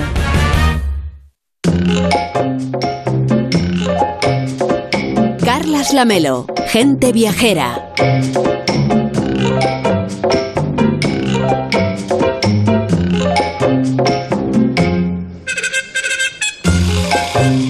Estamos de vuelta en Gente Viajera hoy desde Salamanca para repasar lo mejor que les ofrece el Grupo de Ciudades Patrimonio de la Humanidad en esta Noche del Patrimonio. Les estamos saludando en directo desde la Sala de Exposiciones de Santo Domingo de la Cruz en Salamanca y nos acompaña Fernando Castaño, que es concejal de Turismo de Salamanca. ¿Qué tal? Muy buenas tardes. Hola, Carles. Y también Raúl de Tapia, que es de Salamanca. ¿Cómo estás? Buenas tardes. Muy buenas tardes, Carles. Y además es que, bueno, no sé si lo podemos contar, porque os conocéis de toda la vida. Sí, sí, eh, Fernando Castaño y yo nos conocimos a los cinco años, eh, porque estudiamos juntos en, en, el colegio y estuvimos juntos hasta los, hasta los 18, con lo cual creo que es de las personas que conozco desde hace más tiempo. Bueno, pues ya de decirte algo, ahora que tengo aquí a Raúl. eh, una de mis grandes ilusiones que, que tuve cuando era pequeño, me hubiera gustado ser eh, delegado de clase. Jamás me votaron más que una vez que recibí un voto. Pues ahora creo que alguno se tiene que comer aquella. Bueno, pues nada, ya vamos a dejar las diferencias infantiles aparte para hablar justamente de Salamanca, en este lugar en el que estamos, en esta sala que se inauguró en el año 2002, que está situada en el antiguo colegio de Santo Domingo de la Cruz, en el entorno de este convento de San Esteban, y además vemos que estamos rodeados de una, de una exposición. Aquí, de manera regular, se hacen muchas actividades culturales, como por otra parte pasa en casi qué rincón de Salamanca. Es lo que tiene Salamanca. Tú te puedes perder por cualquier calle y siempre hay algo que ver. Siempre hay un, un elemento de ocio, un elemento cultural. Em, pero es que puedes ir em, cualquier día entre semana y te puedes perder. Y aquí hay una jam session, aquí hay un recital de poesía, aquí hay una terapia literaria. Eh, la vida que tiene Salamanca, sobre todo a través de, los jóvenes, es, increíble la vida cultural y cómo, y cómo ha ido además afianzándose con el paso de los años. Hay un poeta de aquí, Aníbal Núñez, que, en su día no le publicaban porque no leía a nadie y gracias a los jóvenes que iban viniendo a Salamanca de fuera, ahora mismo se puede decir que es el poeta salmantino con muchísimas diferencias de los más, de los más grandes de España, más leídos y más traducidos a otras lenguas y todo a través de estos estudiantes. Además, a usted como concejal de Cultura le va a tocar coordinarse o le está tocando coordinarse con el resto de colegas que forman parte de este grupo de ciudades Patrimonio de la Humanidad que esta noche celebran en cada una de las 15 ciudades muchísimas actividades gratuitas y abiertas al público y que es un grupo que además funciona ya desde varios años, pero claro, ustedes lo tienen que imaginar, son 15 ayuntamientos con 15 alcaldes de partidos políticos diferentes, de lugares de España diferentes, con problemáticas compartidas y con retos compartidos partidos, pero también con, con diferencias, ¿cómo se organizan ustedes? Comiendo. Ah, bueno, pues es una buena manera de hacerlo y en Salamanca mejor todavía. En Salamanca estamos en el mejor momento gastronómico de nuestra historia. Yo siempre lo he dicho, puedes tener la ciudad más maravillosa del mundo, que como se coma mal, allí no vuelves. Ahora tienes el, pueblo más eh, carente de gracia, más soso que se te puede ocurrir, que como comas bien, vas, vas las veces que haga falta. Ah, pues eso en España lo tenemos resuelto, porque se come bien yo creo que en casi todas partes, ¿no? Sobre todo en Salamanca. bueno, una de las cosas que tienen que preparar son los actos de ese 30 aniversario, que va a ser el año 2023. Em, ¿Qué están preparando o cómo nos podemos imaginar ese 30 aniversario que será el año que viene? A mí me cuesta imaginar el, precisamente ese, ese año que viene eh, teniendo en cuenta además eh, todas las cosas que, se están programando. Eh, desde el punto de vista de, ciudades patrimonio es una fecha muy importante y te aseguro que estaremos a la altura. Eso, desde luego. Sabemos que a Salamanca le, toca hasta final de año mantener esa presidencia rotatoria del grupo. ¿Qué legado espera usted que se deje? Nos hablaba antes el alcalde y presidente del grupo de la importancia de las conexiones, por ejemplo, con América Latina. Em, es muy importante porque hemos perdido el sentido de la globalización. Eh, ahora mismo pensamos que la globalización es algo negativo y sin embargo en aquel momento cuando la globalización surgió además de, Salamanca fue la idea de, ir hacia, hacia América y aquella globalización fue todo el contrario, fue la interconexión del mundo, fue un mundo de oportunidades, un mundo de cambios, un mundo en el que se descubrieron los derechos humanos, un mundo en el que se establecieron las reglas actuales de mercado, de relaciones entre pueblos. fue tres siglos, porque en realidad hablamos de un siglo de oro, pero fueron tres siglos en los que España y sobre todo Salamanca fue el epicentro del mundo. Sabemos obviamente que ser una ciudad patrimonio pues siempre es una cosa que atrae viajeros, que es un gusto pasear por ejemplo por las calles de Salamanca pero me consta que para los ayuntamientos también es un reto, porque si tienen que hacer cualquier intervención urbanística, pues ahí tienen mucho más jaleo, digamos, que cualquier otra ciudad. ¿Cómo lo llevan? Pues eh, tenemos un concejal de patrimonio que creo que tiene bastantes dolores de cabeza. Pero digo que es una cosa que además comparten, ¿no? Es decir, que imagino que a través del grupo Ciudades Patrimonio también hablan de maneras de resolver de una manera más eficaz eh, la preservación del patrimonio y el mantenimiento y mejora de la vida de los ciudadanos que viven en estas ciudades patrimonio. Pues es un, un, auténtico rompecabezas. el adaptar la ciudad precisamente a las necesidades actuales con la situación arquitectónica que tenemos, pues nos lleva muchísimo tiempo de comer, eh, de pensar en soluciones y en recursos que, tenemos que destinar para ello. Pero hay que hacerlo porque eh, es cierto, o sea, eh, cada vez somos más mayores y cada vez tenemos menos movilidad. que aunque solo sea pensando en nuestro propio futuro personal, pues tenemos que hacer una ciudad muchísimo más adaptada y amigable. Y desde el punto de vista cultural, ¿qué planes tiene usted para lo que queda de mandato para fortalecer cada vez más esos vínculos culturales que tiene Salamanca con los estudiantes, con los estudiantes de español y por supuesto con los salmantinos y con los viajeros. Yo creo que es el momento de que te descubra que eh, soy el concejal de turismo. Ah, perdona. Pues nada. Pero, pero aún así, o sea, te puedo responder con mucho gusto a esa, esa, pregunta. Em, porque lo, más importante son, em, ahora mismo estamos trabajando muchísimo con, con la unión de esos, de esos lazos. Eh, hemos trabajado Eh, hemos presentado candidatura a la UNESCO para ser eh, el próximo año 2023 la capitalidad mundial de las artes escénicas. Em, durante todo, eh, todo el año nosotros hacemos muchísimas cooperaciones con otros pueblos, sobre todo desde el punto de vista folclórico, de cultura, de unión de lazos. Entonces esto es un punto de encuentro. Hace poco tuvimos aquí a las principales figuras del ballet de Cuba, hemos tenido artistas eh, mexicanos, hemos tenido grupos de todas partes del mundo y esa, esa recuperación es, muy importante volver a recuperar aquello que fueron las raíces salmantinas, pero es que las raíces salmantinas precisamente son las raíces, de como he dicho, de la globalización, son las raíces del mundo. No se pueden entender ningún, ninguna civilización actual ninguna en el mundo, y menos la anglosajona, sin pasar por la escuela de Salamanca.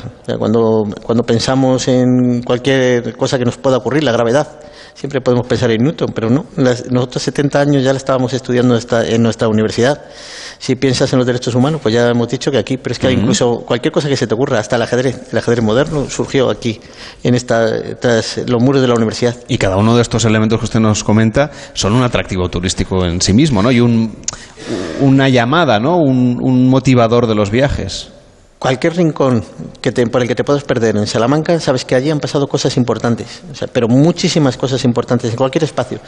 Pero luego además tienes la ventaja que, como te he dicho, cuando, dejes, cuando ya te llegue la hora de comer, pues vas a poder disfrutar también. El turismo gastronómico, sin duda, uno de los elementos pues, eh, que, atraen más viajeros a, nuestro país. Hablábamos antes de la importancia del patrimonio, de lo bien que se come en Salamanca, pero una combinación de las dos cosas es difícil de encontrar. Eh, imagino que también están eh, actualizando ¿no? la oferta gastronómica más allá de los productos tradicionales que, también buscan ese público que quiere vivir experiencias un poquito diferentes, un poquito más sofisticadas. La, variedad que tenemos en Salamanca es enorme.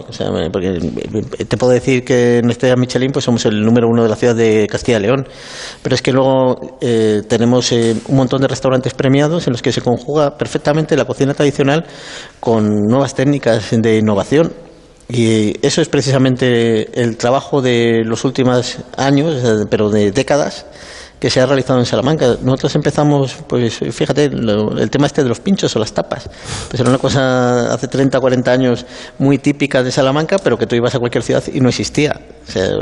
y, pues todo eso se ha ido actualizando y ahora mismo la verdad es que tenemos una, una ciudad increíble, porque ya no es solo el patrimonio y la gastronomía, sino que es el, eh, las posibilidades de, de, ocio o las posibilidades de tu actuación, porque siempre, a cualquier hora del día o de la noche, sea el día que sea, siempre hay, hay algo que hacer en Salamanca.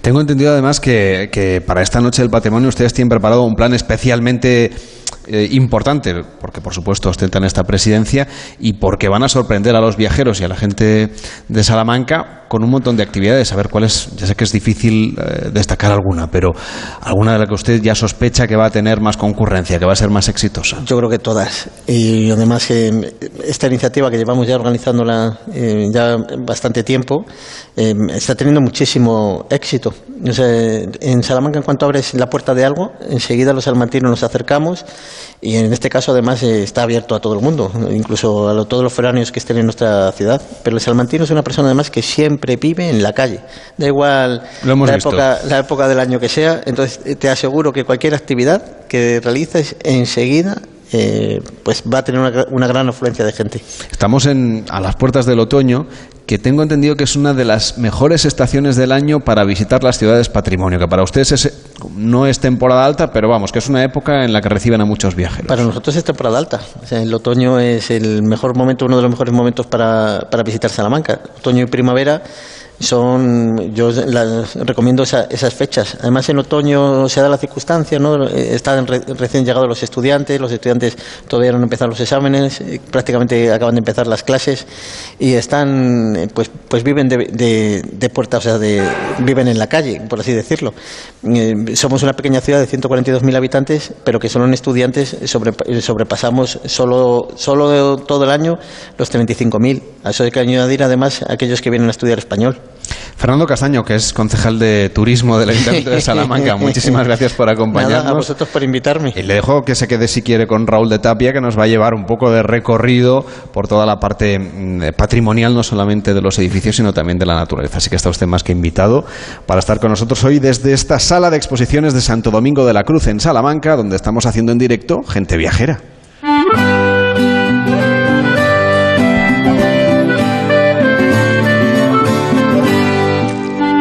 Viajera, Carlas Lamelo.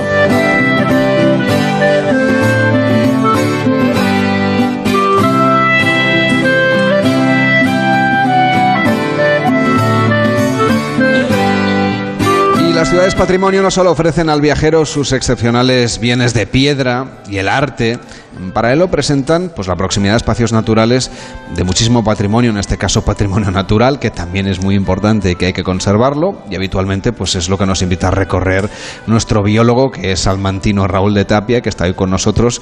Y tiene mucho trabajo porque son 15 ciudades patrimonio y hay que resumirlas. Así que, ¿cuál es el destino que más emoción te produce a ti, Raúl? Bueno, he hecho una selección y pido disculpas a, las ciudades que no he podido eh, presentar ¿no? en, en, en el en el espacio que, que, vamos a comentar. E, empiezo por Salamanca, por, por ser eh, justo. Haces bien. por ser sí. justo si y. No, tus vecinos te, te, van a reñir. ser justo y, y agradecido. El concejal de turismo también.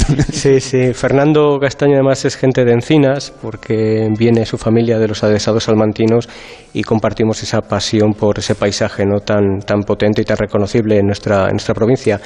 Eh, yo desde aquí, desde la ciudad, eh, iría a dos lugares, a los arribes del Duero y la Sierra de Francia. Son los espacios naturales más icónicos. Y en el caso del primero, del Duero, voy a invitar a hacer un recorrido por un segundo río en, este espacio, que es el río Huebra, que presenta además sus propios arribes. Eh, tiene asimismo un castro betón hermosísimo levantado en un emplazamiento natural, tiene un acantilado de 160 metros y te recibe ya un campo de piedras hincadas, una zona defensiva con hincones de granito y que ves lo bien pensado que está el, el, el, el, poblamiento para poder vivir en un entorno de agua, en un entorno de, en ese caso, de caza, eh, de tener también una agricultura y una ganadería eh, base. Y en ese castro los, eh, los visitantes eh, aéreos más abundantes siempre son los, buitres. Nos van a estar rondando en los miradores y hay que acercarse a los miradores eh, graníticos del fraile y de la monja, que se definen así por, por esas formas ¿no? que tienen tan eclesiásticas. Y no soy objetivo hablando de, digamos, de, uno de mis pueblos de referencia, que es San Martín del Castañar, invito a recorrer la ruta a los molinos, que nos mete de lleno en el propio río Francia, y vamos atravesando un bosque de robles, un bosque de castaños, los bancales, con alcornoques y olivos, hasta arrimarnos a la ribera del, río, a esa galería arbolada, donde va a ser muy sencillo que nos pase al ladito un mirlo acuático, que podamos incluso hacer un encuentro con las, con las nutrias, y uno de los hitos referenciales allí es el campanario un apilamiento rocoso muy presencial, muy icónico y que se levanta sobre este río y a la vez nos permite ver el castillo de San Martín que acoge el centro de interpretación de la Reserva de la Biosfera. Y cerca de Salamanca tenemos otra ciudad patrimonio, Ávila, cuya muralla goza pues, de un gran patrimonio natural al ser acogida por esas bellas aves, ¿no? los vencejos que, bueno, que disfrutan allí de sus vuelos acrobáticos. Ávila, eh, recorrerla es eh, estar en, en, una naturaleza constante. Esos chillidos, esos carruseles de, de vencejos es, un, eh, es, es una escena muy potente en el mes de abril. Y acercándonos hasta, hasta, su espacio natural privilegiado, hasta la Sierra de Gredos, yo creo que seré un clásico, ¿no? Pero yo repetiría una vez más la, la, ascenso, la ascensión al Almanzor. El, es una ruta que requiere un poco de atención, un poco de resistencia, y nos va a llevar desde la plataforma, una vez que hemos pasado por Hoyos del Espino y sus tremendos eh, pinares, nos va a llevar hasta el Prado Pozas, que es uno de esos pastizales de cervuno, ¿no? los cervunales, donde vamos a encontrar a, a las cabras montesas alimentándose, pastando y si tenemos un pelín de paciencia, eh, antes o después escucharemos esos impactantes sonidos que son los cuernos de los machos cuando tienen esos enfrentamientos en el, en el celo. Y además los vemos eh, en medio de los piornos, que es el paisaje más representativo de, Gredos, el pional, pional serrano que adquiere esas formas almohadilladas debido a, la adaptación a la nieve. En invierno se cubren por completo y dejan por debajo una galería de vida de 4 grados de, temperatura que permite que topos y otros micromamíferos sigan allí existiendo. Y antes o después, con mayor o menor cansancio, llegaremos al circo glaciar de Gredos, con la Laguna Grande presidiendo el epicentro, y ahí ya entraremos en el perfil de cumbre de los hermanitos y del propio Almanzor, que si ascendemos nos dará unas vistas eh, muy gratas de, de la provincia de Cáceres. Y nos vamos a Cáceres porque ahí presentan esa consideración de ciudad patrimonio, ciudades de la que vamos a pivotar sobre varios espacios naturales muy diferentes, la garganta de los infiernos, el monumento natural de los Barruecos, los castañares de Herbás y sin olvidarnos, por supuesto, del Parque Nacional de Monfragüe, en el que los ciervos están en este momento en plena berrea, Raúl. Hablábamos hace unos días de la berrea, hablamos de estos rincones. Monfragüe, eh, que tanto visitamos con el programa, ¿no? a, celebrar la FIO, la Feria Internacional de Ornitología, es muy agradecido. Eh, esos bramidos en este momento, si además estás muy cerca, impresionan porque retumba en el interior de, tu cuerpo, produce un auténtico escalofrío. Y si Monfragüe es un destino ornitológico privilegiado, eh, tenemos que hablar también de los, de los barruecos, esas formaciones, ese monumento natural de grandes bolones graníticos, donde las cigüeñas, las cigüeñas blancas, decidieron hace ya varios años nidificar y nos encontramos con 36 nidos que parecen instalaciones artísticas que formaran parte del propio Museo Bostel. Si nos arrimamos un poco hasta Herbás, eh, además de disfrutar de, su judería, vamos a tener un bosque de castaños eh, en el Valle del Ambroz muy impresionante, recoleto, y que nos cuenta el paisaje constructivo del propio Orbás, porque gran parte de sus casas están levantadas con esas viguerías de castaño que también fueron eh, eh, esas maderas destino de muebles y, de, cestos. en noviembre, en, muy poquito tiempo, empieza el otoño mágico y va a ser el momento en el que nos inviten a recorrerlo andando y, como te gusta a ti, en bicicleta en un momento, además, en el que el monte y las cocinas van a oler a, boletus, ¿no? ese tiempo de, setas, y no debemos dejar de visitar las gargantas, y entre las gargantas, la garganta de los infiernos. Un paisaje de, agua, con unos prados segados que siguen eh, alimentando al, ganado, y que forma esos pajares de exterior cónicos que se llaman almiales y que parecen un cuadro de Milet. Eh, en esa garganta siempre vamos a estar acompañados de saltos y de cascadas y hay que poner eh, una especial atención a las marmitas de gigantes, esas pozas excavadas por la roca, en la roca por la erosión del río y hay que visitar eh, el, espacio de los pilones. Yo creo que estos paisajes de agua son muy necesarios en estos tiempos de sequía para, hidratar el alma, aunque sea. Y nos desplazamos a otro, otro lugar también donde el agua es la protagonista, el delta del Ebro, en la provincia de Tarragona, un lugar que ya conocían los romanos cuando levantaron esa ciudad patrimonio. El delta es ideal para ser recorrido tanto en bicicleta como a pie. A ver, ¿a dónde nos llevaría si estuviéramos allí? Para mí el sitio más potente del delta es el faro del, Fangar. Eh, yo creo que para todos los viajeros los faros tienen una carga romántica o de misticismo que, que nos atrapa y nos lleva a conocerlos. En el caso de, de este faro está en una lengua de, arena de 6 kilómetros. Eh, tienes que recorrerla andando, es una gran playa, la playa del Fangar. No está permitido el tránsito de, vehículos, pero se convierte en una especie de caminata de Laurens de, Arabia, donde vamos a disfrutar literalmente de los espejismos, porque se forman y de hecho se graban muchos anuncios publicitarios tratando de semejar eh, ese, ese espacio desértico. Y en esa playa yo creo que hay una de las cosas más singulares que nos hemos encontrado en nuestros viajes naturalísticos, que son los concheros son grandes formaciones de conchas de muchísimas especies que parecen pequeños baúles del tesoro con múltiples formas, texturas y, colores y que han sido traídas por el mar y que nos permiten bueno, volver a la infancia más, eh, más imaginativa, ¿no? más curiosa. Para conocer el delta y ya de una manera ordenada hay que visitar Casa Fusta, una construcción tradicional, una construcción eh, eh, mítica y, referencial, donde está el centro de interpretación y, ese museo ornitológico clásico. Allí nos van a dar información de las rutas y podremos también degustar los, arroces tan, ricos y tan melosos que, que tienen pero el delta es destino ornitológico por excelencia, las aguas de la Tancada y la Encañizada en bicicleta es una aventura obligada, tienes que ir con cierto, em, eh, cierta pausa en bicicleta para no atropellar garzas y garcetas porque te están apareciendo por los caminos de manera constantes. Y antes de iniciar ese recorrido en, bici es muy aconsejable subirse a uno de los observatorios, contemplar los grandes arrozales de la zona donde hay eh, eh, especies tan insignes ¿no? como la garza imperial y yo creo que en este momento, en estos días, la Laguna La Tancada ofrece sus espectáculos malbarrosos cosas, permitirme eh, la poesía, porque se juntan más de 3.000 eh, flamencos y verlos caminar es como un ejercicio de, coreografía ¿no? en danza clásica. Y en la encañizada tenemos eh, más de 300 especies del propio delta y si me tuviera que quedar con una, indiscutiblemente sería el calamón, una ave poco, conocida ¿no? en, entre los vecinos eh, de, nuestro país, pero que es un ave eh, de un azul metálico hermosísimo, con un pico rojo intenso en, escudete, y que siempre que pasa por tus prismáticos te provoca una exclamación, ¿no? te, provoca ese oh, ¿no? qué eh, magnífico, magnífico ejemplar. Y yo creo que las ciudades patrimonio se ven rodeadas de estos espacios que llamamos protegidos, pero yo creo que para muchos realmente son espacios que nos protegen, son espacios que en el confinamiento se terminaron convirtiendo una vez que pudimos salir en espacios de, salud y yo creo que entenderlos así, como espacios que nos protegen, es lo que nos hace sentir a todos que somos naturaleza. Desde luego que sí. Gracias Raúl por este recorrido, por estos lugares de, de patrimonio natural. Que tengas una feliz tarde. Igualmente. Hacemos una pausa en Gente Viajera y seguimos recorriendo los lugares que son patrimonio de la humanidad en España, las ciudades que son patrimonio de la humanidad. En Onda Cero, Gente Viajera. Ni millennials, ni boomers, todos pertenecemos a la misma generación, los que estamos aquí y ahora para transformar el país, la generación de los que sueñan y hacen. Con los fondos de la Unión Europea, miles de ideas están pasando del papel a la realidad. Entra en plan de recuperación.gov.es y haz tu sueño posible. Gobierno de España.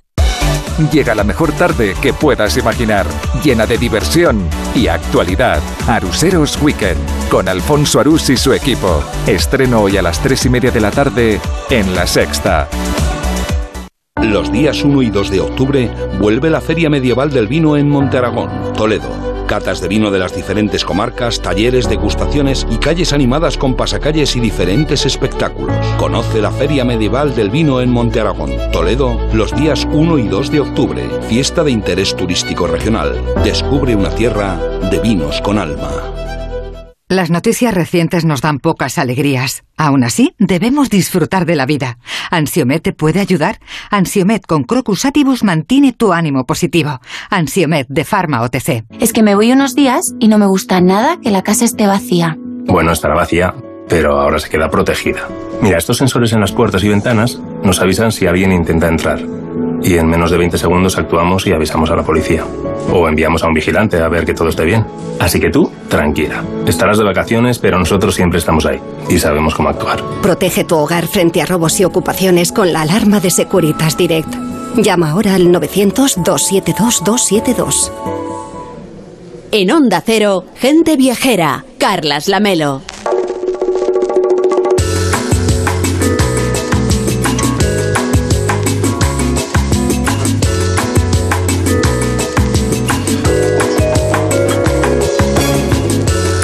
Seguimos en directo en Gente Viajera, preparando la Noche del Patrimonio que organiza anualmente el Grupo de Ciudades Patrimonio de la Humanidad. Hoy desde la Sala de Exposiciones de Santo Domingo de la Cruz, en Salamanca. La de hoy va a ser una noche para descubrir el patrimonio material, pero también la cultura y las tradiciones. Por ejemplo, el Ball Pagès, en Ibiza.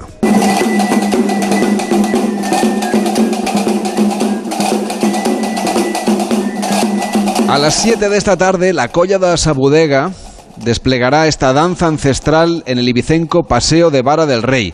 Cata Prats es presidenta de la Colla de esa bodega. ¿Qué tal? Muy buenas tardes. Hola, muy buenas tardes. ¿Cómo podríamos describir este, este baile, este baile tan tradicional? Pues mira, este baile intentamos saber sus raíces y la verdad es que todavía no se saben. Hemos tenido muchas culturas y muchas cosas aquí en la isla, pero seguimos nosotros la tradición que nos han enseñado de abuelos y tatarabuelos y haciendo, pues bueno, recuperando todo lo que no se pierda, que se siga manteniendo nuestras tradiciones, nuestros bailes, nuestros trajes, todo. A veces estos bailes, este baile payés, incluye un instrumento llamado espasí, que, que suena más o menos de esta manera.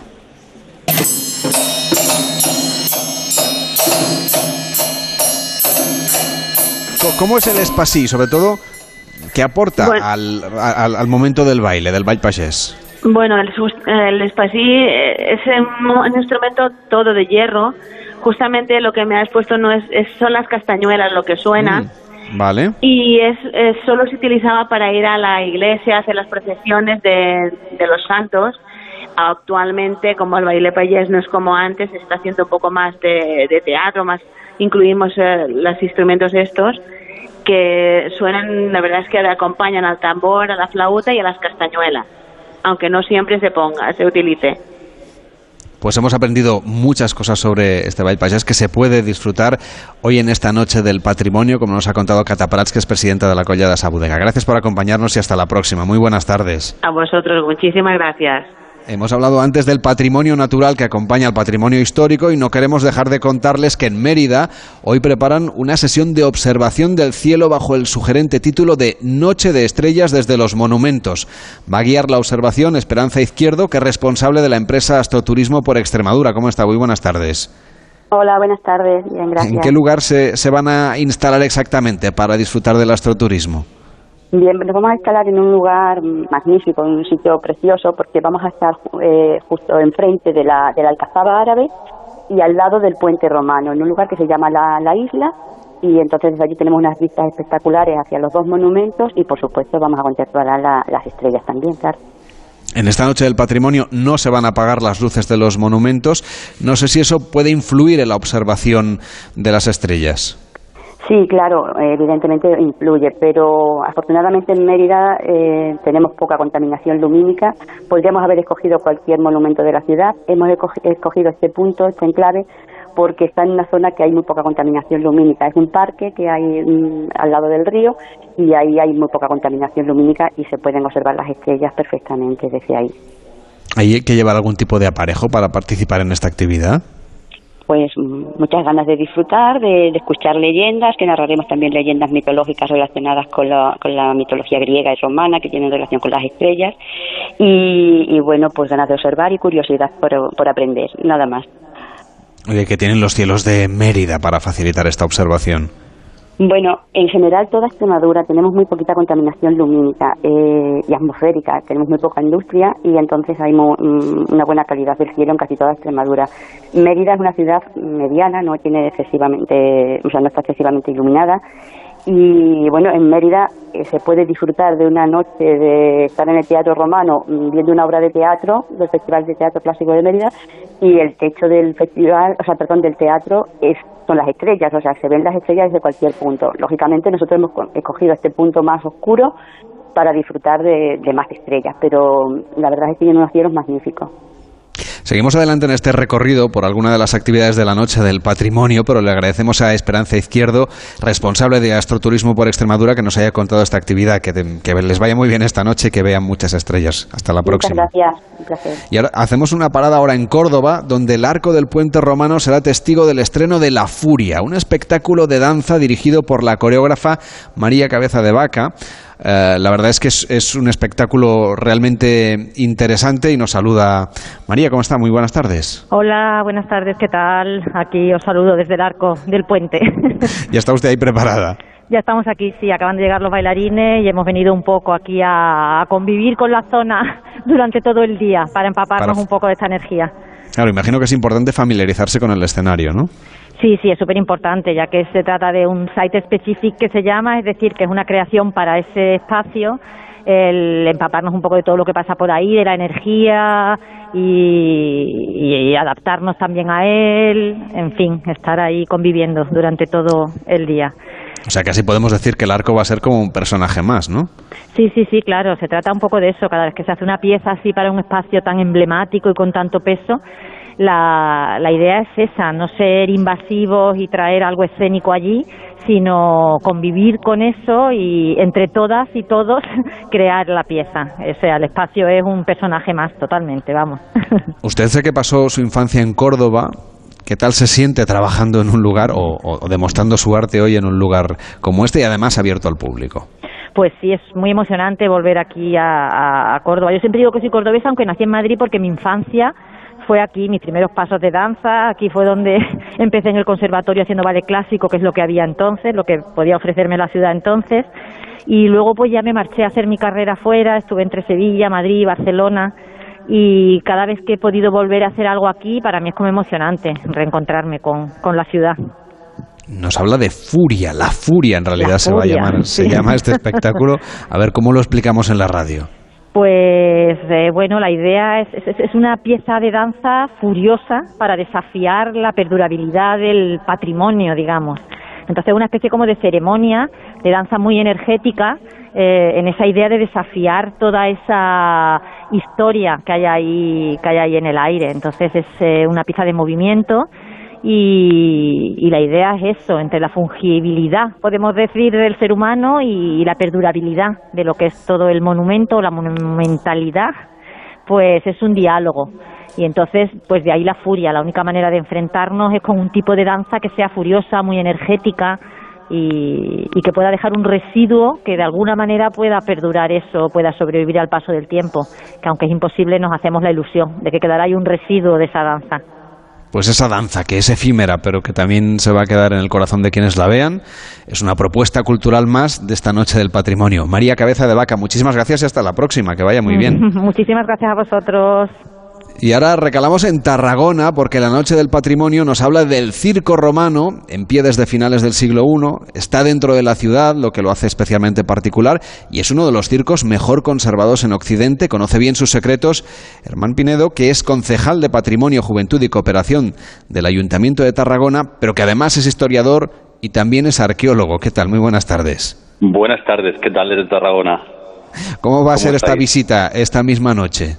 Pues primero decir que es que estamos en fiestas patronales de la ciudad de Tarragona. en Santa Por tanto, Tecla, ¿no? Estamos en plena Santa Tecla. Además, este año celebramos 700 años de la llegada del brazo de Santa Tecla a la ciudad y por tanto estamos de una gran celebración para la ciudad, ah, sobre todo después de la pandemia que hemos vivido que nos impidió celebrar eh, las fiestas durante dos años. Por tanto, estamos de doble celebración, quería decirle. Bueno, pues eso es muy, es muy buena cosa. Sabemos que Santa Tecla, propiamente el, la- el día festivo será el próximo viernes, pero ustedes tienen hasta el sábado, durante toda esta semana, un montón de actividades. Así que felicidades a toda la gente de Tarragona que nos escucha, por supuesto. Muchas gracias. Desde el día 12 hasta el día 23, que será, bueno, pues tendremos la fiesta grande de la ciudad. Y ahora sí le hablo del circo si usted quiere. Claro que sí, porque esta noche es la noche del patrimonio que en- enlazan ustedes con esa fiesta patronal de Santa Tecla, que es la fiesta de Tarragona, pero la visita de esta noche va a ser un poco especial, ¿no? Un poco diferente. Bueno, esta noche no quiero avanzarle mucho a la gente que vaya, pero en primer lugar ver eh, eh, la ciudad de Tarragona, ver el patrimonio de Tarragona de noche ya es especial, porque la, la, la, la luz, si me permite, la magia que tiene ver el patrimonio de la ciudad romana de noche es especial. Y más allá de eso, pues habrá diferentes actividades, sobre todo para que la gente pueda conocer un poco más de cerca y un poco de una manera especial, como digo, eh, nuestro patrimonio romano, que es lo que nos caracteriza, ¿no? a la ciudad. Oye, ¿cómo era este circo romano? La historia que hay detrás, ¿cómo era cuando estaba en activo?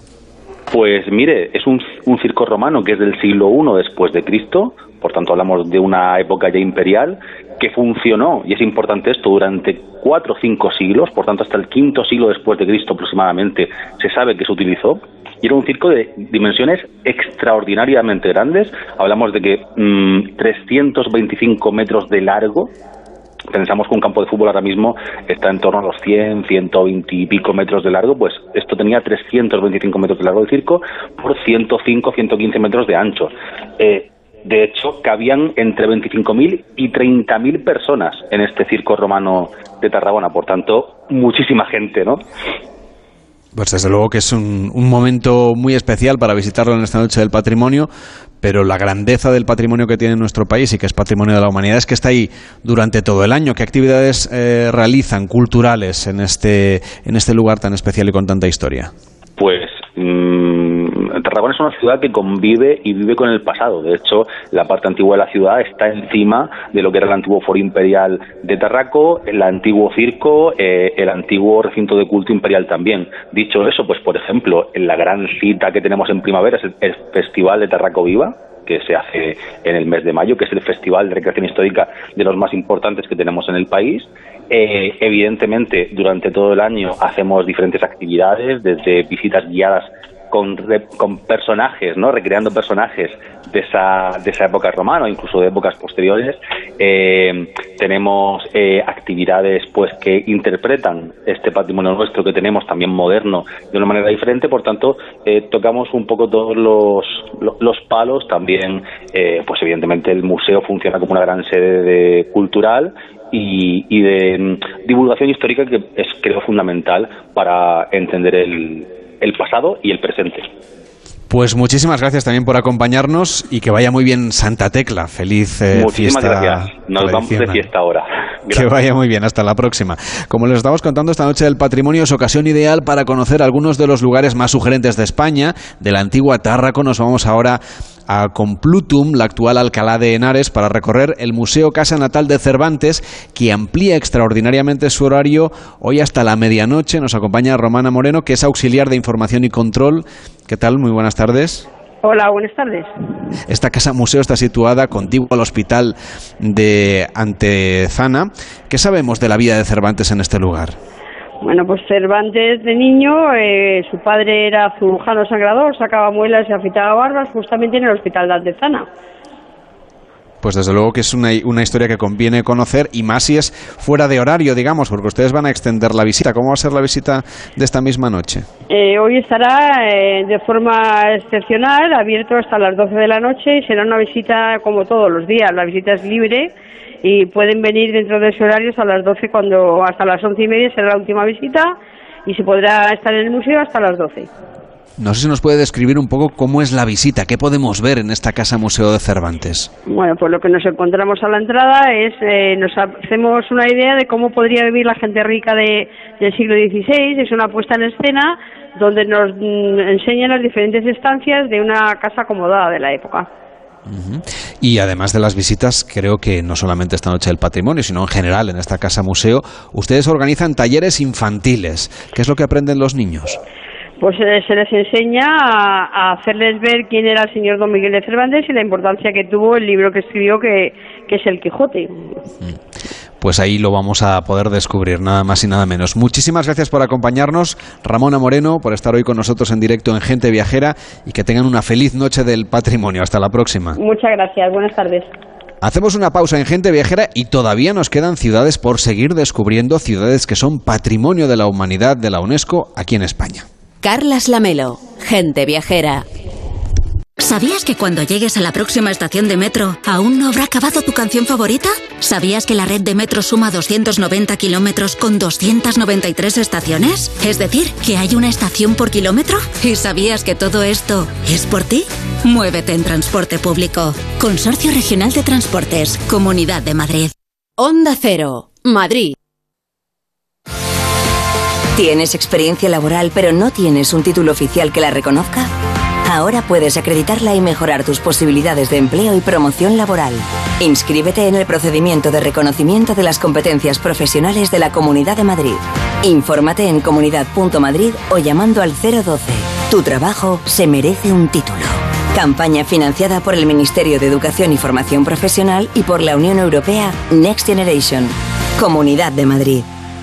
Si vas a tener un hijo, tenemos algo que contarte. La Comunidad de Madrid lanza su estrategia de natalidad con ayudas de hasta 14.500 euros por nacimiento de hijos, nuevos incentivos fiscales para familias y medidas para facilitar la conciliación. Entra ya en comunidad.madrid barra natalidad y descubre el nuevo buscador de ayudas a la natalidad. Creamos familia. Comunidad de Madrid.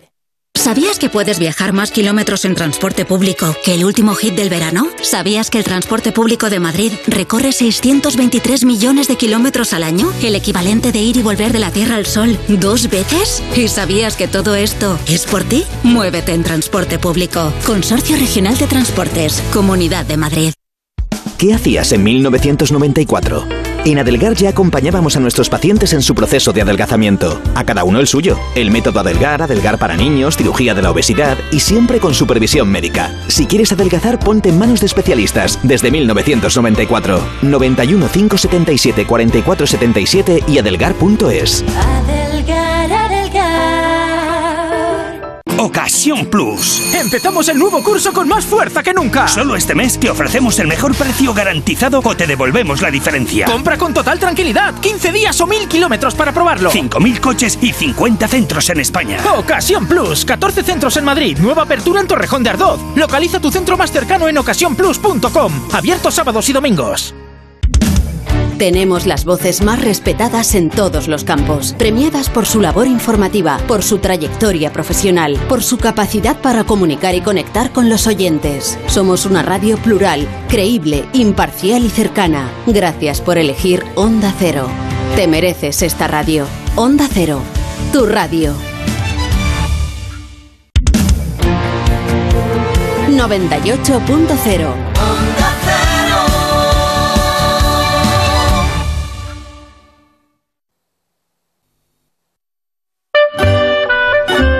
En Onda Cero, gente viajera, Carlas Lamelo.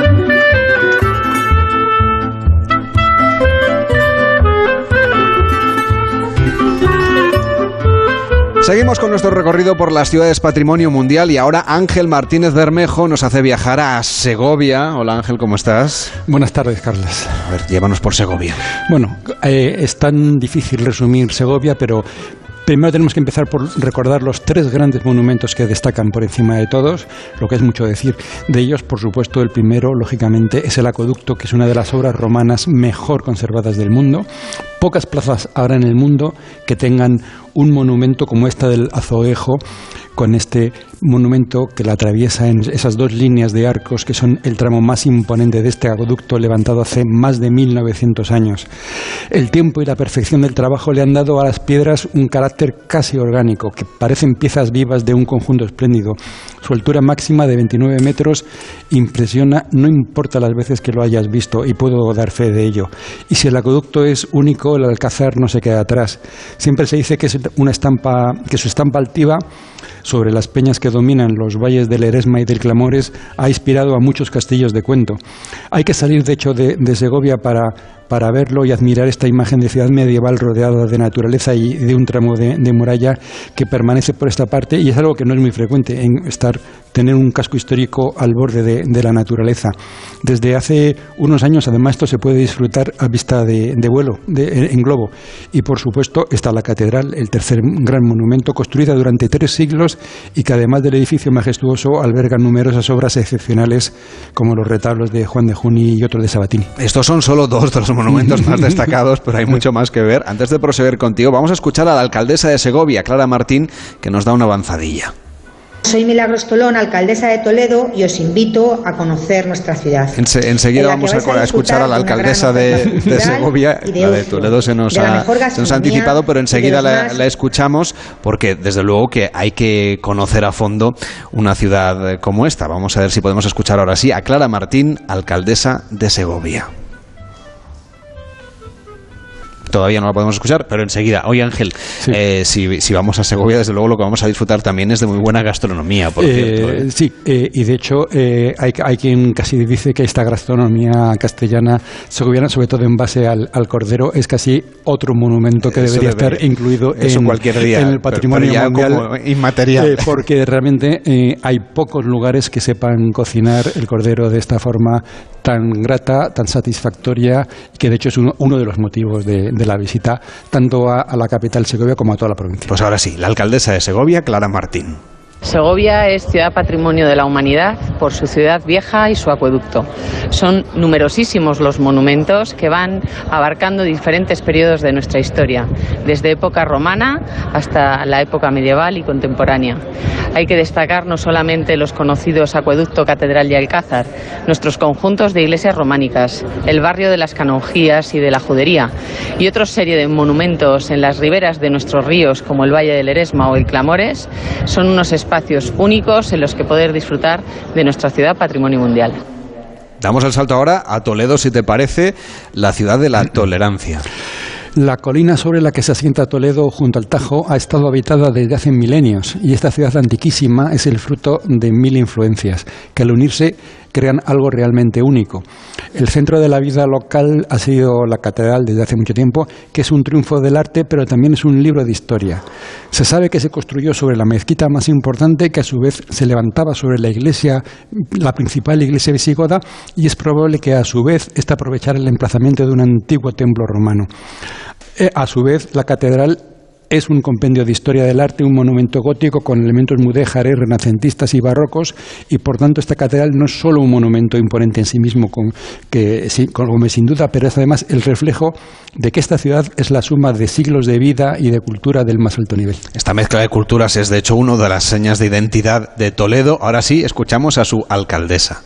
Soy Milagros Tolón, alcaldesa de Toledo, y os invito a conocer nuestra ciudad, en la que vais a disfrutar de una gran oferta cultural y de ocio, de la mejor gastronomía y de los más impresionantes monumentos, sinagogas, mezquitas, iglesias, museos y un anochecer único ante la panorámica nocturna más bonita del mundo.